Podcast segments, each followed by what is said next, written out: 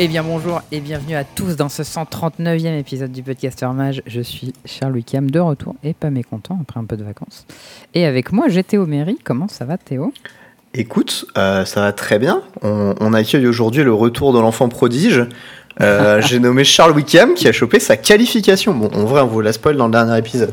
Mais si jamais vous écoutez le podcast en ligne, eh C'est ben, possible que j'ai ouais, j'ai pas upload l'épisode d'avant, du coup ils le savent pas. non, c'est de ma faute, c'est de ma faute. Il est pour rien. Mais euh, de toute façon, il était en vacances, donc bon, j'allais pas lui péter les couilles avec l'épisode. Et euh, du coup, peut-être que en termes de chronologie, ça vous fera un peu bizarre parce qu'ils vont sortir euh, à, à deux jours d'écart, un truc comme ça. Mais, Ouais. euh, mais en vrai, il y a une semaine entière qui s'est passée. Voilà. Sinon, vous avez qu'à nous suivre sur Twitch, comme ça vous auriez su qu'il y avait un, un épisode la semaine dernière, vous l'auriez eu en live, et vous aurez compris cette histoire. Bref, Et, si vous êtes sur le Discord, vous avez même pu suivre les exploits en direct de En Copain. live. La, la, la chatte à la Charles. Oh la chatte, le- la technique. Ah mec, tu sais, quand, quand je t'ai vu et tout, je me suis dit, bon vas-y, on va... on- Reste focus pour ta dernière game, il y a peut-être moyen, machin, mais j'étais en mode, bon bah il est out, dommage, mais c'était pas mal, tu vois. Et le lendemain Ah, non, matin, non. le soir, je sais plus, genre à 20h, j'ouvre le truc et je, et je vois genre Charles top 16. Je fais, attends quoi? Qu'est-ce qui s'est passé? Easy mec, no rage. Bon, alors t'as spoilé un petit peu, mais bon, allez, c'est pas de souci, on embraye. Euh, normalement, si tout se passe bien et que je upload correctement les choses, ce podcast, si vous l'écoutez sur, euh, sur internet, est ég- également disponible sur votre téléphone via les plateformes Podbean, Spotify, iTunes, Deezer et Podcast Addict. Euh, vous pouvez également rejoindre notre Discord dans la description de tous les épisodes, euh, où il y a plein de trucs qui s'y passent, et ça c'est cool. Les gens euh, se plaignent contre Legacy qui fait de l'organisation de merde et s'organisent euh, pour les tournois formidables comme, euh, comme le Relic Fest 2 par exemple. Voilà. Je, lâche des trucs comme ça, bon. Au hasard, il y a des chans pour toutes sortes de choses. Magic ou non related et, et beaucoup de gens actifs et ça, ça fait plaisir. Est-ce que tu veux nous dire de quoi on parle aujourd'hui, mon bon Théo? Eh bah bien sûr. Du coup, euh, on va surtout écouter Charles aujourd'hui, sachez-le. Ah, fait- Donc ça, ça si euh, jamais vous avez le malheur de ne pas supporter Charles, la voix de Charles, bah, je sais pas trop ce que vous faites ici du coup, mais bon, ça c'est un autre problème. Euh, bah, du coup, vous allez être un peu déçus. Et, euh, et du coup, bah, on va parler du LMS où Charles a fait sa petite perf, a chopé sa Yes. petite qualif comme un beau gosse. On va reparler un peu de LMS, mais pour Paris. Et Mm. euh, on va reparler de Legacy Masters, mais qui n'est pas Mais c'est pas LMS et qui n'est pas l'Orga Legacy. Là, on ça- va voir si vous suivez là. Ouais, Il y a un ça va être compliqué, mais vous, vous allez arriver. Petit point plein, euh, petit outro. Euh, non, gros outro. Et, euh, et puis voilà, on est bon. Yes. Un petit épisode bien quand on les aime. Du coup, alors c'était pas la semaine dernière, c'était la semaine Bah, il y a deux encore semaines avant. Il y a deux semaines.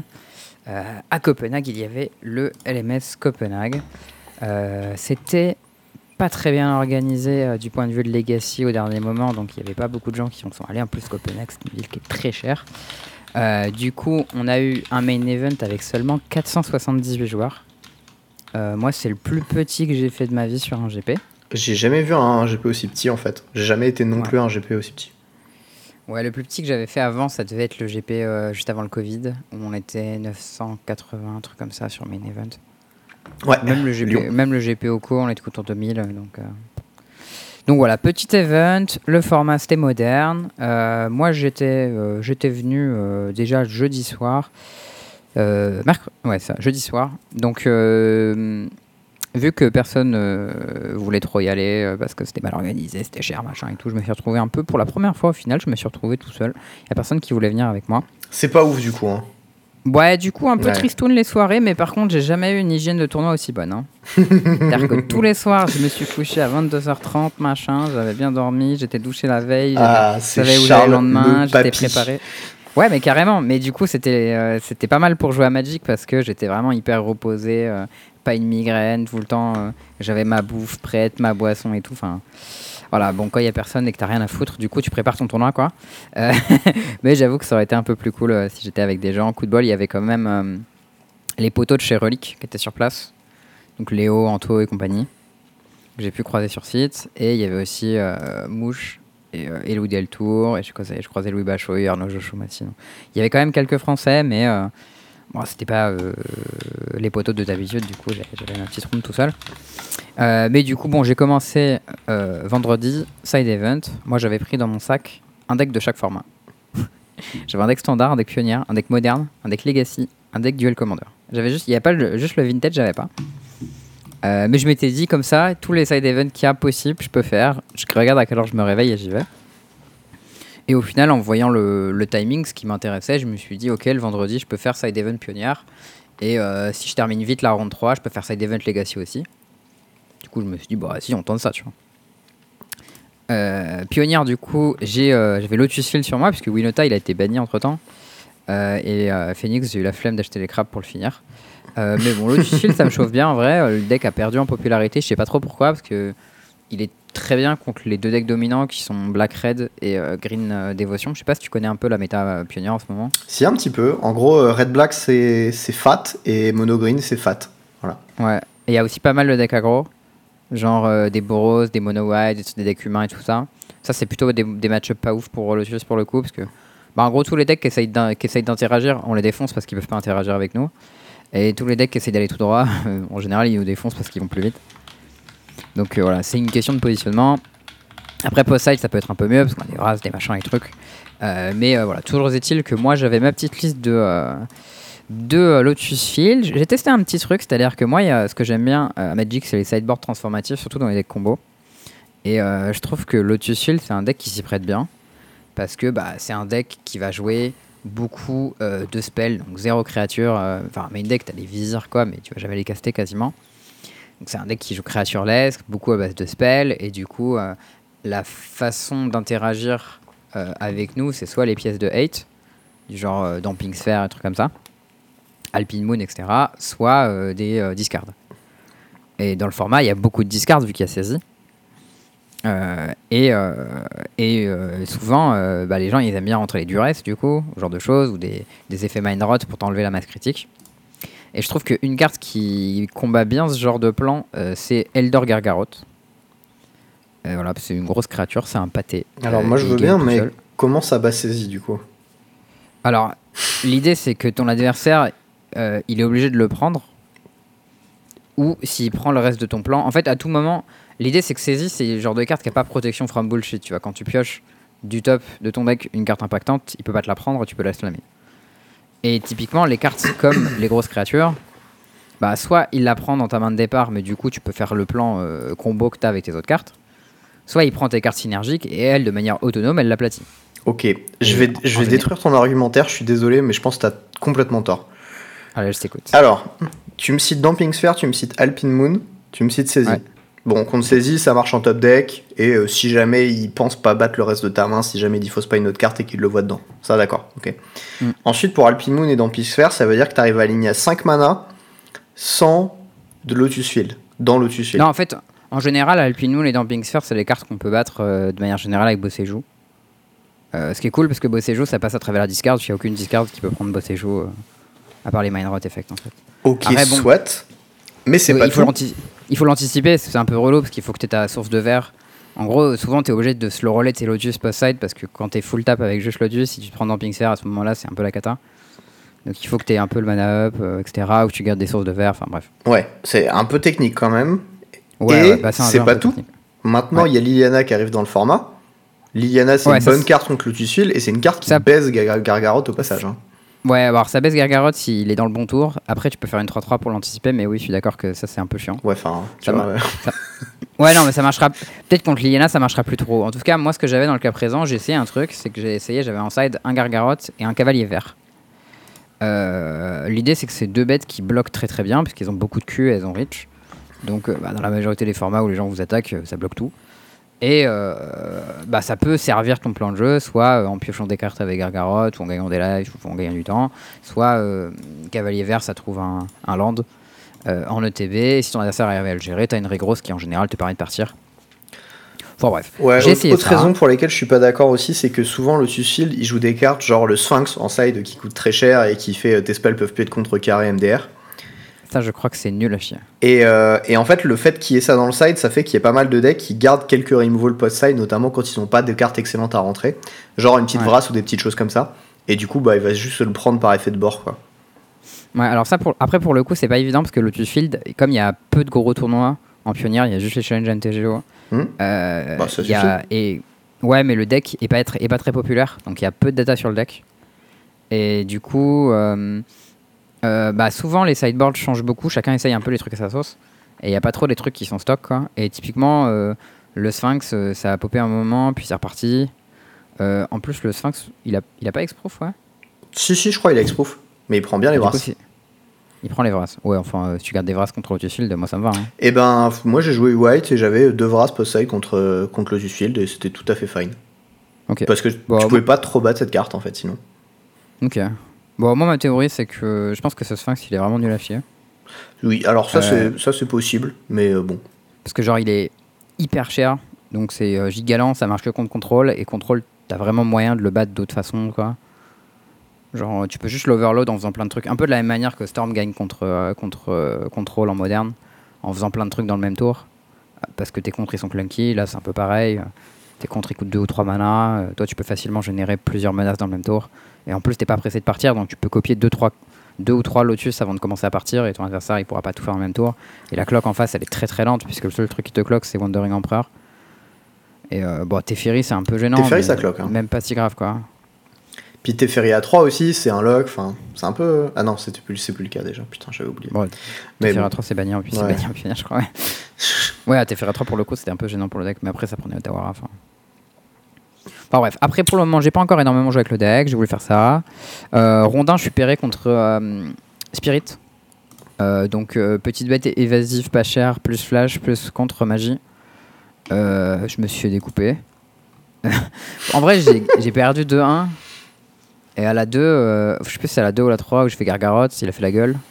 Je crois à la 2, je fais Gargarotte, il pouvait rien faire. Et, et à la 3, j'ai fait Cavalier, mais il avait tellement de bêtes qu'il pouvait attaquer à travers. Ça, c'était un peu dommage. J'étais un peu mort à ce moment-là. Mais, euh, mais ouais, genre de match-up pas facile euh, quand tu joues Lotus. Des contres avec de la, de la pression en flash et tout, euh, c'était pas, pas évident. Derrière, euh, round 2, je joue contre Ninja. C'était un brou un peu obscur, je connaissais pas. Euh, le mec me dit ouais c'est mon brou et tout à la fin. Euh, du coup c'est des bêtes incontrables puisqu'elles ont ninjutsu, euh, un peu en flash tu vois, plus des contres, euh, plus des discards post-side. Euh, du coup je me suis fait découper. Ça ressemble un peu à Mono Bleu et ça a l'air de te découper aussi, donc. euh, ouais ouais c'est le mode bleu en pire parce qu'en plus il a des discards en plus d'avoir des contres. Euh, et en plus ces bêtes sont incontrables au cas où je rentre des mystical disputes qui du coup marchent pas. Enfin genre parce que post-side j'ai des mystical disputes contre Spirit c'était pas trop mal. Mais, mais là, du coup, ça marchait pas contre les bêtes ninjutsu, quoi. Du coup, il m'a, il m'a défoncé. enfin, il m'a défoncé. Genre, il a gagné 2-1 et c'était un peu tendu, mais j'ai senti qu'il y a plein de moments où mes cartes juste ne matchaient pas du tout ce qu'il faisait, quoi. Euh, du coup, ce moment-là, je me retrouve à 0-2. On est un nombre impair, j'ai le bail. Je suis en mode, ok, super. Great event. Bien joué. du, du coup, le pionnière, c'était pas trop mon truc. Euh, mais je suis passé chez Relic. Du coup, j'ai fait des petits achats. J'ai acheté des Elvish Reclaimer parce que je voulais tester euh, Reclaimer Elf en Legacy parce que je sais pas si t'as trop suivi. J'en parle pas mal en Legacy donc peut-être que J'ai un savent. petit peu maintenant- suivi, ça joue des Shrikmo aussi maintenant, Legacy. Ouais, euh, tout à fait. Euh, Elf, il y a deux, euh, deux listes qui, qui sont séparées un peu. C'est la liste Nettle Sentinel, donc avec la 2-2 pour 1 qui se détape quand tu lances vert, qui sont des versions plus combo, et des listes Elvish Reclaimer, qui sont des versions un peu plus lentes mais plus autonomes, puisque Reclaimer ça va chercher Gaia Cradle, et c'est une menace autonome de late game, qui est du coup 3-4. Euh, du coup, ça cloque assez bien. En plus, ça résiste à. à comment il s'appelle Plague Engineer. Enfin bref, il y a pas mal d'avantages à cette carte-là. Quand tu as du mal à d'étape, ça peut te protéger de Wasteland parce que tu peux sacrifier ton land et en chercher un autre du même type. Enfin, ça fait beaucoup de choses assez bien cette carte-là. Assez cool. Et du coup, j'avais envie de tester le deck euh, parce que je me suis dit, voilà, euh, viens, on, teste le deck, tu vois, pour pouvoir avoir les, deux versions. euh. Donc j'ai acheté euh, mes petites cartes chez Relic. Je suis allé faire mon petit side event. Euh, j'ai fait mon petit 3-0. Voilà. Ça m'a mis bien. J'étais content. C'était pour rattraper l'autre. Ouais, voilà. Parce que l'autre, le 0-2, il m'a mis pas super. Je gagnais contre euh, 8cast, Death and Taxis et. Je sais plus ce que c'était le troisième deck, mais. euh, Mais en vrai, c'était trois, c'était trois très bons match-up. Euh, du coup, euh, bah, j'ai eu un peu de la chasse, quoi. J'aurais roulé dessus un peu, les gars. C'était un peu triste. J'ai- pas fait des trucs des dingueries avec, euh, avec Merrick Lemmer, mais bon, c'était marrant. Du coup, j'ai envie de tester un peu. En plus, les, les listes maintenant, elles ont encore évolué. Elles prennent des, jouent des films d'artisans et tout pour avoir des Green Sun Zenith sur pattes. Genre, du coup, tu peux chercher tes Shrikmo pour tuer les Murktide. Enfin, bref. Ça fait des dingueries un peu. J'ai envie de voir ce que ça vaut. J'ai acheté mes films d'artisans. Euh, si vous jouez un jeu en Legacy, euh, donc, vous voulez un petit conseil week-end finance, ça monte doucement. Euh, les super low, quand tu fais 3 Z, c'était vraiment de la merde. hein. Euh, je payais 20 balles, j'ai eu un truc genre 6 boosters plus des ticks, mais pas beaucoup. Eh, 18 100. euros de l'eau pour 20 balles à 3Z. Pas mal, non? Et j'ai eu 20, non, j'ai eu 120 ticks et euh, une boîte, ça coûtait 500 ticks. J'ai eu un quart de boîte en plus. Donc 12 boosters. Et pour 20 balles. Euh, c'est pas super, mais euh, j'ai fait 3 Z donc j'étais content. Ouais. Ça, C'était cool. Euh, voilà, c'est une bonne façon de commencer ton week-end pour te mettre en forme pour le lendemain. J'ai acheté une petite Fury parce que je pense que Fury c'est une bonne carte dans le site de, de Murktide et du coup j'avais ma petite decklist prête pour l'event suivant. Decklist du coup sur laquelle je bosse depuis, depuis quelques mois au final assez, assez doucement parce que je regarde pas mal ce qui se fait sur, sur internet. Il y avait quelques questions que j'avais, j'en ai discuté un peu avec Mouche, c'était notamment sur la présence de Subtlety dans le sideboard. Euh, Il y a beaucoup des listes euh, stock qui jouent euh, Subtlety en side et euh, moi j'étais pas trop convaincu, je savais pas trop pourquoi les gens jouaient ça et tout. Et puis tu as vu Dragon Lord Dromoka. Ouais, j'ai vu cette histoire là. je sais pas qui c'est qui jouait Dragon Lord a en eu peur. Non, en vrai, j'ai pas eu peur. En plus, il n'y en avait pas de toute manière sur le, sur le site des, des Subtlety, donc j'en ai pas acheté. Mais euh, du coup, moi, j'avais pas de Subtlety dans mon side. Euh, pour dire pour les gens après euh, la façon ma liste Murktide c'est une liste Murktide du coup classique sauf que je joue donc dans la version qui joue 4 DRC euh, 3 Ledger Shredder 3 Murktide Régent donc ça je suis convaincu qu'il faut jouer 4 DRC ça parce que DRC c'est ta meilleure carte dans tes pires match parce que les pires match tu les gagnes en attaquant euh, pas en allant dans le late game que ce soit contre 4C ou contre euh, Hammer euh, je sais pas s'il y a d'autres mauvais match-up Ouais, des fois il y en a, genre humain, des trucs comme ça. Ces decks là, tu gagnes en ayant les DRC, et DRC c'est vraiment cool. Et au pire, tu peux en side out dans les match-ups où c'est pas ouf. Donc voilà. Ledger Shredder c'est pas mal, c'est vrai que 3 c'était bien, peut-être qu'il en faut 4, je sais pas. Murktide Régent, 3 j'aime bien le nombre. Des fois je peux descendre à 2 post-side quand il y a de la Gravate. Euh, je joue du coup 2 Serum Vision. euh, qui me permet de monter à 6 mon compte de sorcerie euh, avec les 4 expressives itérations, ce qui permet d'avoir beaucoup plus souvent Delirium, notamment dans les match-ups où tu veux side out des expressives itérations, comme dans le match-up contre Hammer, contre Burn. Du coup, c'est pas plus mal. Après, autre du coup spécificité, je joue que 2 bolts, 4 hits et une spell pierce, pas de spell snare. Voilà, ça c'est euh, le reste, euh, tous ces, tous ces classiques. Euh, la plupart des gens, ils jouent mm, plutôt 7 removal que 6. Euh, voilà, J'ai l'impression que Bolt, c'est un peu ta pire carte. Tu la side dans quasiment tous les match-ups. Et au final, dans mon sideboard, j'avais que des choses classiques. J'avais deux effets Moon. En vrai, j'ai sorti mon troisième effet Moon au dernier moment pour rentrer ma Fury. Euh, parce que bah, Fury, c'est ta meilleure carte dans les pires match-ups euh, que sont les, jeux créatures euh, comme, comme Hammer, typiquement. Dans des decks contre des decks contre genre Yogmoth, c'est vraiment pas mal. C'est bien contre humain. Et même dans le Mirror, c'est pas si mal. Enfin, je trouve que ça a des applications quand même, Fury. Et en fait, au final, en y réfléchissant, je suis un peu dégoûté d'avoir sorti mon troisième effet Moon parce que je les ai beaucoup rentrés dans le, dans le week-end. Donc peut-être que j'aurais dû en regarder trois. Euh, et sinon, du coup, petite spécificité, j'avais une force of négation dans mon side. Euh, et c'était monumental. Genre vraiment, à chaque fois que je l'ai pioché, ça me permettait de faire un truc que je pouvais pas faire sinon. Donc typiquement, me tap out euh, dans un match-up où je devrais pas pouvoir le faire. Genre typiquement contre, contre Living End. Normalement, tu peux jamais te tap out parce que s'il réseau le Living End, t'as perdu et tu peux jamais revenir. Euh, mais euh, bah, quand tu as une Force of Neg en main, bah, tu peux te tap out. Si ton oppo il fait shardless, bah, tu contres. Et si ton oppo il attend ton upkeep pour avoir sa Force of Neg up, bah, juste tu payes avec ton mana. quoi. Donc, euh, et euh, j'ai eu le cas du coup plusieurs fois où j'ai empalé giga violent des joueurs de, de Living End avec ma Force of Neg. Et euh, j'ai empalé d'autres joueurs. Je sais plus ce que c'était le match-up. Euh, ça devait être contre Titan, je pense. Où le mec il a fait euh, contre Titan, contre Hammer. J'ai pris des trucs genre tour 1 Amulet ou tour 1, euh, tour 1 Cigar d'Azide sur la draw et euh, j'ai pu faire Force of Nag. Et j'étais euh, pas mécontent. Euh, du coup, pour les match-up, euh, je commençais rondin, je joue contre Enchantress. Bon, ça, c'est un, un deck un peu junkie. Euh, je sais pas trop pourquoi c'est pas très bien en moderne, mais c'est pas très bien en moderne. mais je me suis fait défoncer. J'étais un peu triste. En vrai, là, un, j'ai genre Ragavan qui connaît plein de fois. J'ai plein de trésors. Toutes ces cartes que- je peux caster, ça ne servent à rien. J'essaie de contrer ces trucs euh, pertinents, mais au bout d'un moment, il joue euh, un Solitary Confinement. Et à ce moment-là, je ne peux plus rien faire. Parce qu'il peut pas interagir avec. Et, euh, et je peux plus lui mettre deux points. et ça me rend triste. Je gagne la 2, la 3 il me fait la même, un petit lock avec Solitary Confinement. et je pouvais, je pouvais pas y faire grand chose. Il m'a fait des petites dingueries d'ailleurs parce qu'il avait une, une comment ça s'appelle, euh, Ascendancy dans son deck. Donc c'est un deck Naya a priori, mais ça, il, il bleu pour ça. Et l'idée c'est que tu sais, il a une, de ses- il a une créature, euh, c'est une 2-3 pour 2 et tu peux payer pour animer tes landes. Et c'est gros en ouais. fonction de ton nombre d'enchantes. Ouais, ça. Et l'idée, c'est que du coup, il anime ses landes, il joue des enchantes. Avec jusqu'à Ascendancy, ça détape ses landes, ça le fait looter. Et en plus, ça pump ses landes, et du coup, au fur et à mesure, il active ses landes de, de plus en plus, qui du coup se détape au fur et à mesure qu'il joue des trucs. Ouais, c'est un Destiny Spinner. Euh, et euh, du coup, il était en train de go off comme un animal, en train de me stormer. À la fin, il m'attaquait pour l'étal. Je me suis fait, euh, me suis fait bourrer. Euh, ronde 2, ouais, ronde 2 j'ai une eau chaud, euh, c'est rare, mais ça arrive.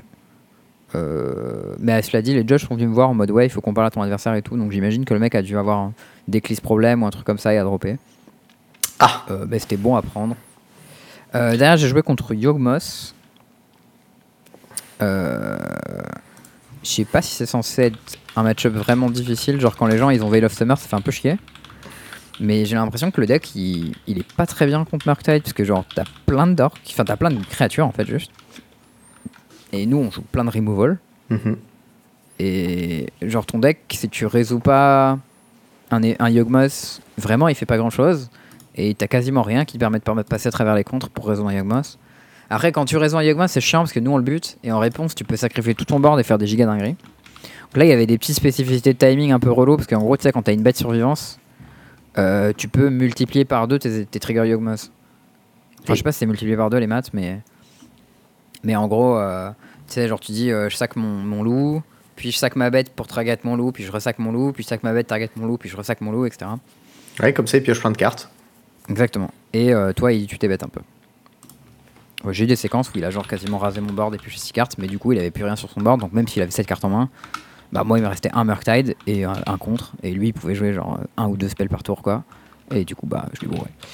Euh, et, euh, et en plus il a pris Fury à la 2, donc euh, ça m'a bien roulé dessus. Euh, derrière petit mirror de Murktide, j'ai gagné, ça faisait plaisir. C'est bleu, le meilleur. Le meilleur des Ouais. deux joueurs de Murktide. Franchement, j'étais content. C'était assez cool. hein. Après, bon, euh, petit Ragavan, quand il touche expressivité ration, ça met bien. T'es là en mode, ouh, petit plaisir. Mais en vrai, je suis content parce que, hum, à un moment spécifique de la game, euh, je me suis posé la question, genre, euh, on était un peu au top deck, tu vois, et là, je me suis dit, putain, qu'est-ce qu'il a en main? Parce qu'il avait une carte en main qu'il gardait depuis quelques tours, et je me suis dit, qu'est-ce qu'il a en main? J'ai réfléchi un peu, et je me suis dit, la seule carte qu'il peut avoir en main qui fait sens, c'est Spell Pierce. Parce que si c'était une carte proactive, il l'aurait joué. Et si c'était une carte réactive, il aurait contré mon itération du tour d'avant. Il y en a un dans le chat qui a coup- dit 10 enchantes. Il a jamais dû jouer contre Murktide de sa vie, je pense, pour dire ça. Il n'y a pas d'enchante en fait dans Murktide. euh. Ouais. bon, il y a Earth en vrai en, en mirror. Earth, c'est vraiment, c'est vraiment très fort en mirror. Genre, euh, quand il y en a un qui a Earth activé pas l'autre, euh, ça fait la diff quoi. Mais euh, du coup, j'ai réfléchi un peu et je me suis dit, putain, il a forcément spell pierce, ça peut être que ça. Et du coup, j'ai payé mes deux points de vie pour mon Ravland. J'ai fait itération avec deux mana up. Il a regardé sa carte, il a soufflé, il a dit, ok. J'ai trouvé mon Murktide, j'ai fait Murktide giga gros. Et derrière, il a perdu. Et j'ai pu tourner autour de spell pierce toute la game et j'ai gagné. Est-ce que tu lui as demandé? quasi- Euh, Je sais plus si je lui ai demandé, mais à la fin, j'étais sûr qu'il l'avait. Moi j'aurais demandé. Ouais. Au moins pour pouvoir flex dessus après et être sûr d'avoir le droit de flex. Je crois que je lui ai demandé et qu'il m'a dit oui, mais je- après il y avait tellement de trucs qui s'est passé cette journée-là que j'ai oublié. Mais en tout cas, j'étais j'étais assez content. Et c'est vrai que dans les mirrors de Murktide, euh, bah, si vous réfléchissez un peu et que votre adversaire il a des cartes en main qui lui collent un peu à la main, souvent vous pouvez déduire ce que c'est et essayer de pas rentrer dedans. Donc, euh, avec quelques cartes spécifiques comme les. En gros, des fois, tu as des spots où genre ça, ça peut être un removal parce que tu l'as pas proposé une target si tu as fait un Mortal 7-7 par exemple. Euh, ou ça peut être un contre, euh, typiquement si tu l'as euh, joué des spells que quand il tape out, des trucs comme ça. Euh, derrière, j'ai joué contre Titan, qui est plutôt un bon match-up, mais il a pioché beaucoup de Cavern of Souls, et moi j'ai pas pioché beaucoup de Blood Moon. Du coup, je me suis fait bien découper. Faut dire que les Titans sur ce GP, ils étaient bien préparés. Euh, je sais pas, c'est du coup on avait parlé un peu là, au dernier épisode que j'avais fait des évolutions du deck, où les gens ils avaient tous des Sakura Tribeldor et euh, des Hydroid Krasis en side. Et une île de base. Euh, et une île de base qu'ils pouvaient chercher avec leur Sakura Trabeldor. Et c'était vraiment pas mal. Et en plus, j'avais même pas capté, mais Sakura Trabeldor, quand tu le sacs alors que t'as une amulette en jeu, le land il arrive direct d'étape du coup. Oui. Et euh, j'ai pas pensé, mais Et en mode, il ah ouais, génère en fait, même du mal. mana si t'en as plusieurs. Ouais, mais du coup, à in-game, j'ai fait tour 1 à Gavan, il a fait tour 2 Sakura Trabeldor, et je fais Ah ouais, pas mal. Du coup, j'ai fait Bah, removal sur ton Steve, il a fait Ok, j'ai un land. J'étais Wow, nice to forward quoi. Bon, tu pouvais juste faire j'attaque et il dit je bloque, je sac. T'as regardé ton Ouais, mais si je fais j'attaque, il dit je bloque, et il sac pas, il me défonce. Et ça, ça me gênait un peu. Ouais, mais tu le strip mine aussi à faire ça, hein, tu vois. Bah, tu le strip mine, mec, il a payé 2 mana, et là, tu t'en Ragavan. Hein. Genre, Ragavan, c'est vraiment fort contre, euh, contre euh, Amulette. Ouais, Je- ok. Enfin, en tout cas, quand ça peut connecter, qu'il n'y a pas un 0-3 de merde en face, là. Je pense que c'est euh, c'est intéressant. En tout cas, ouais, il avait les bonnes techs et tout. euh, c'est tendu, mais à la fin, il gagne. Euh, à ce niveau-là, je suis à, je à 3-2, donc je suis pas hyper frais.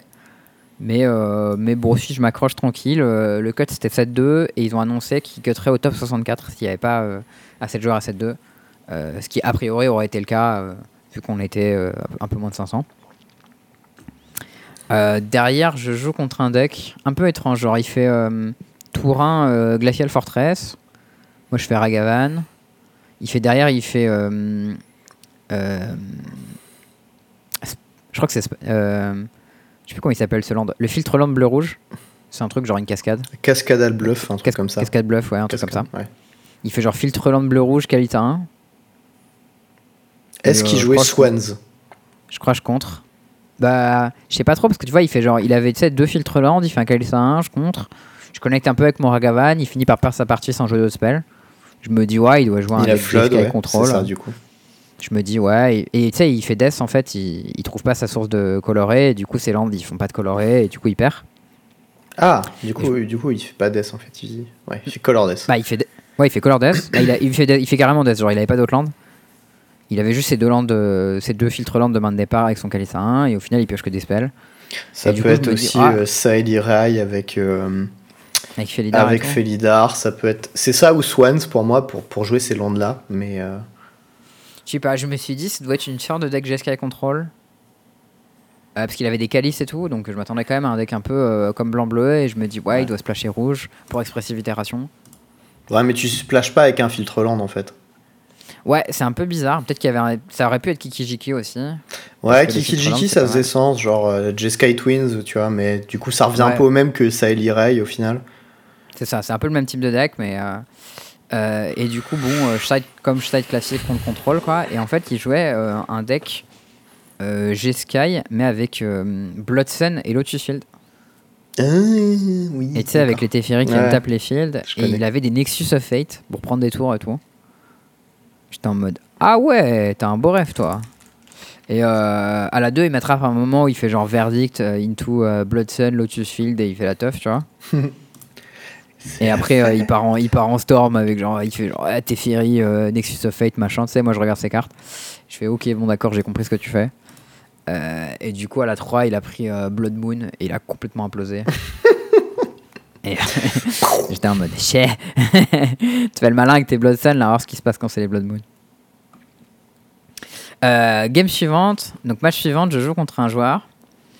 Euh, je keep une main proactive à la 1, je suis sur le play, je fais tour 1 Ragavan, il fait tour 1, lui il a mulligan à 5, ou 6 ou 5, je sais plus. Il fait pioche, go. Je me dis, ok, bon, pas de land. Euh, tour 2, je fais ouais, land, j'attaque avec Ragavan, Ledger Shredder. Le trigger il C'est révèle piole. quoi? Euh, Il nous manque une info là. le trigger il révèle rien. J'ai dû jouer mon Shredder avant d'attaquer. Non, j'ai pas fait Ragavan, j'ai fait DRC, pardon. J'ai fait DRC, ça. J'ai fait DRC et tour 2 Ledger Shredder. Allez, point frigo pour le frigo. Ouais, c'est ça. J'ai dû faire euh, Shredder Bubble, un truc comme ça. Non, parce que j'avais pas d'infos, c'est ça. J'ai fait Ledger Shredder Bubble, euh, j'attaque. Lui, il détape, il- enfin, il détape rien du coup, parce qu'il a pas de borne. Il pioche et il concède. Et du coup, là, je me suis dit, ok, question. Euh, comment je cède Alors, quelle info, quelle info je peux déduire du fait que mon adversaire a gardé une main sans land il y a Euh, deux, deux decks que je vois faire ça. Mhm. Il y a les, le deck turbo débile où tu fais Néoforme Griselbrand. Ok. Euh, parce que ça, ça mulligan assez agressivement. Il y a plein de lances, mains sans land que tu keep. Tu quittes des mains sans land avec ce deck Ouais. Parce qu'en fait, t'as as besoin d'une masse critique de cartes, sinon tu peux plus pitcher tes sorts pour jouer tes trucs. Et euh, t'as besoin Genre de mana quand même pour faire ton truc, non? Ouais, mais en fait, tu peux gruger parce que tu peux poser un one drop qui va se saquer au tour suivant pour faire un mana. Enfin, genre, t'as as des douilles un peu, tu vois. Et Ok, euh, genre avec un, land, tu- avec un land, tu peux partir Ouais, un land sur deux tours, ça passe. Et il y a des setups avec. euh, Bon, maintenant Ah a- oui, c'est genre le one drop vert, tu peux le sac pour faire un vert ou ça. un rouge, c'est ça? Ok. Il est joué dans Oops Spell, lui. Et euh, ça ou Dredge. C'est les deux decks typiques que j'aurais vu vers ça. Ah, Dredge, j'y ai pas pensé. Voilà. J'avoue que c'est pas con. Alors, bah, moi, j'ai pas pensé à ces deux decks-là, du coup. Euh, ma première euh, réflexion, c'est ok, il joue pas contrôle. ouais, ça c'était pas très dur, mais d'accord. Ok, non, mais déjà, euh, première chose, tu vois, on évacue les trucs euh, obvious. Il joue pas contrôle, parce que s'il avait joué contrôle, il aurait jamais euh, gardé, gardé des mains sans land. Et je me suis dit, euh, il joue probablement un deck avec plein de cartes pas chères. Et euh, dans ma tête, j'ai vu trois candidats. C'était genre euh, UR Murktide avec euh, genre One Drop double country, par exemple, genre de main. Oh ouais, non. Bah, il est en mule 5, un truc comme ça, tu vois, genre. je sais plus s'il est mule 6 ou mule 5 sur la draw, mais c'est pourrait. J'ai pensé à Yogmoth avec une main double dark, Ouais. ou un truc genre Hammer avec une main euh, zéro drop, euh, zéro drop drum, tu vois, genre de truc. En tout cas, je me suis dit, c'est probablement un deck avec euh, plein de spells pas chers. Et euh, du coup, j'ai sidé, j'ai sorti Arc Mage Charm, en me disant que ce serait probablement clunky contre quoi que ce soit qu'il fasse. Et j'ai rentré Fury, en me disant que s'il faisait plein de trucs pas chers, Fury c'était bien. Et au final, il jouait quoi? Il jouait Titan. Euh, il avait gardé une main double amulette Ouais, Boonsland Azusa Titan. C'est Et il a, il a pas trouvé de land qui était pas un Boonsland. c'est legit. Ouais. Euh, du coup, bon, euh, au final, Fury c'était fort parce que j'ai pu la caster pour tuer une Dryad pour 0. Et après, j'ai fait Blood Moon Je suis pas sûr que tu la rentres dans le match-up. à la mais game bon. 3. Non, t'es pas censé la rentrer, mais j'étais là en mode ok, cool, bah du coup, j'ai une Fury. Euh, et genre, j'ai pitché une bolt qui faisait rien et j'ai tué sa Dryad pour 0 mana. Et après, euh, j'ai pu le bourrer, c'était cool. Euh, et du coup, euh, j'ai gagné ce match, donc ça c'était nice. Euh, ensuite, j'ai refait un mirror contre Murktide.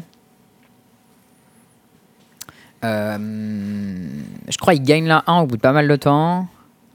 Mais moi, je gagne la 2 assez rapidement. Genre, je fais une sortie de port, euh, il prend genre euh, Ragavan dans euh, genre gros Murktide qui galère à gérer, il se prostitue pour le gérer. Je fais d'ailleurs Jace contre backup et là, il est dans l'espace total. Là, t'es à 4-2 à ce stade, c'est ça? Ouais, Ok. ou 5-2, je sais plus. Non, j'étais à 5-2 à ce moment. À 5-2 le mm, mm, win. Ok, 5-2. Tu as raison. C'est ça, donc était Titan. Donc, j'étais à il y avait double 5-2, win-in. donc- C'est ça, j'ai deux win and in parce que je sais que si je win, je peux draw in, draw in tout des tout euh, potentiellement à 6-2. Donc là, la match il est assez important. Euh, deux games, du coup, les deux premières games elles sont assez tendues. Mais euh, au final, comme la 2 est vraiment rapide, euh, on commence à 3 avec 21 minutes restantes à la clock. Parce que je rappelle aux gens qui ne le savent pas que je joue avec une clock sur la table. Donc je suis assez attentif à ça. J'ai cru que tu Et allais coup, dire que je joue lentement. Bah, avec ce deck-là, je joue assez vite, je trouve, parce que j'ai pas mal de répétitions. Euh, après, euh, le Mirror, ça fait des games qui durent longtemps de manière générale. Le Mirror de Marktide, ça fait des games qui durent 15-20 tours. Du coup, euh, bah, forcément, ça dure un peu plus longtemps, tu vois. Quand tu joues contre Hammer, souvent les games elles vont plus vite. Parce que bah, soit il te tue vite, soit la game elle dure plus longtemps, et au bout d'un moment, tu fais Marktide, tu gagnes. Enfin. En tout cas, euh, toujours est-il qu'on commence la 3 avec 21 minutes à la clock. Du coup, je me dis, ok, c'est bon, il ne va pas y avoir de soucis. Euh, du coup, la 3, je me retrouve devant, pas mal devant dans la game. À un moment, je me dis, ok, maintenant, je fais pas de bêtises, je joue tranquille, je slow roll un peu mes cartes histoire de pas me, faire défoncer, je garde bien mes contre-ups comme il faut. Et je me mets dans un stop genre giga dominant où j'ai genre Euh, je sais plus, mais j'ai des bêtes d'avance, j'ai des cartes d'avance, euh, beaucoup. Genre, j'ai résolu des itérations contre les siennes. Et on arrive dans les tours sup. Et là, je suis un peu en difficulté parce que j'ai que deux phases d'attaque. Mais lui, il est pas très haut en life et moi, j'ai un gros Murktide. Euh, mais sauf qu'il touche, il touche un Otawara sur mon Murktide. Du coup, je perds un tour d'attaque là-dessus. Je bourre quand même avec. euh, Derrière, j'avais des voitures qui mangeaient son grévert, tu vois. Les Du coup, je peux bourrer avec. euh, Ouais, je peux bourrer avec, mais il manque des points. Et je me retrouve dans un spot où, au final, euh, dernier tour, j'ai pile létal en attaquant avec, euh, avec un Ragavan daché. Euh, et genre, genre dash Ragavan, il fait contre. Il a top decké son contre. Et moi, j'ai pas de quoi le protéger. Et du coup, il passe à 2. Et derrière, j'ai 4 bêtes létales. Et lui, il a pas de carte en main. Il a genre. moi, j'ai genre euh, 15 PV. Et, il fait ben, on fait draw. en, plus, en plus, il me dit, il me dit genre, euh, je sais que c'est un dick move, mais je suis encore in pour day 2. Du coup, ben, je vais prendre la draw. Moi, je suis en mode ben, legit, mais j'ai le seum. Parce que ben, lui, il prend son tour, il peut rien faire. Et euh, il est mort direct, quoi. Et en plus, derrière, genre, après que j'ai fait mon attaque et que ça n'a pas marché, je fais des, euh, je fais des plays à base de je tue ma propre bête pour scry, derrière faire euh, itération et trouver ma botte létale et je la trouve pas, tu vois. En même temps, t'en as avec deux. Euh, Ouais, voilà, du coup, ouais. J'ai retenu les du infos. coup, j'ai hein. pas pu la trouver. Et J'étais un, j'étais un peu deg. Et du coup, je fais draw à ce moment-là, donc ça me fait chier parce que c'était c'était tiltant. À ce moment-là, si je, si je gagnais cette game, j'étais in pour le jour 2. Donc ça, c'était un, c'était un peu relou, surtout que bah, cette game, elle est gagnée, quoi. Et juste, il manque un tour et elle est bonne. Euh, donc voilà, un peu tiltant, j'aurais dû jouer plus vite. Je me suis reposé sur mes lauriers en mode il reste 21 minutes, pas besoin de, se faire, de faire trop le fou, alors qu'en fait, il fallait quand même euh, garder euh, la concentration. Euh, mais bon, dernier match, mon adversaire il avait Lurion. Euh, du coup, je suppose qu'il joue un deck contrôlige. Euh, m- J'ai une main assez proactive qui marche bien. J'ai un Ragavan, ça connecte, ça se passe bien. Lui, il fait des trucs, des boubouilles à passe d'Arto. Tu dis bizarre pour un, pour un Yorion. Ouais, bah en fait, il finit, euh, je finis par comprendre qu'il joue Blue, Blue White euh, Urza Affinity. Euh, ce qui est du coup un deck qui prend giga, mais giga lourd sur Dresdown. Euh, parce que bah, toutes ces, genre, tous les constructs qui disparaissent. euh, Urza, ça fait plus rien. Euh, Esper Sentinel, ça marche pas sous Dresdown. Enfin, le deck, il prend, il prend assez lourd. J'ai eu un Judge Call assez rigolo à un moment dans un spot spécifique où lui, il, joue une, une Stoneforge mystique. Et moi, dans ma main, j'ai Arc Charm. Euh, j'ai un Murktide létal où je suppose qu'il a pas de moyen de le gérer. Et euh, lui, il a des constructs sur table. Et du coup, je me dis, bon, il fait Stoneforge. Euh, il peut pas chercher Kaldra parce qu'il a pas le mana pour le caster. Du coup, en toute logique, ce qu'il va faire, c'est chercher Shadow Spear. Il va m'attaquer avec, il va gagner des points de vie. Et du coup, il pourra gagner la race de cette manière-là. Mhm. Euh, du coup, je me pose une question, petite question de judge. Je me dis, ok, alors, c'est quoi Donc moi, ma question, du coup, c'est c'est quoi le meilleur timing pour jouer mon arc charme et c'est quoi le meilleur mode? C'est pas au judge de répondre. Non, mais ça, c'est pas ça. mais ce que je veux poser comme question au judge, c'est euh, qu'est-ce qui se passe si je prends le contrôle de la Shadow Spear en réponse à l'équipement? Rien. Parce qu'en gros, moi, je serais content d'avoir euh, la Shadow Spear pour pouvoir l'équiper sur mon Murktide s'il y a un problème. Et je me dis, vu que Equip, ça équipe que des créatures que tu contrôles, si je la prends en réponse à l'équipement, bah peut-être que euh, l'équipe il fizzle en fait. Non, je crois que ça fonctionne que. euh, en fait, tu vérifies ça qu'au moment où tu payes le coût de l'équipement et pas à la résolution. Pour moi, c'est ça le, Ah. le truc. Alors c'est tout à fait ça. Félicitations, t'es au bon ruling. Euh, tu as un point, euh, Jordan. Ah, trop fort, ce trop fort, voilà. Je connais tout, putain. Ouais, et en gros, l'idée, c'est que. Bah, c'est qu'en fait, j'ai pas la priorité pour lui piquer sa Shadow Spear avant qu'il l'équipe, vu qu'il est joueur actif, il fait genre je joue Shadow Spear, après il fait bah j'équipe. Euh, ce qui veut dire que du coup, mon meilleur play, euh, c'est d'attendre qu'il attaque, et une fois qu'il a attaqué, de prendre le contrôle de sa construct qui est équipée par la Shadow Spear.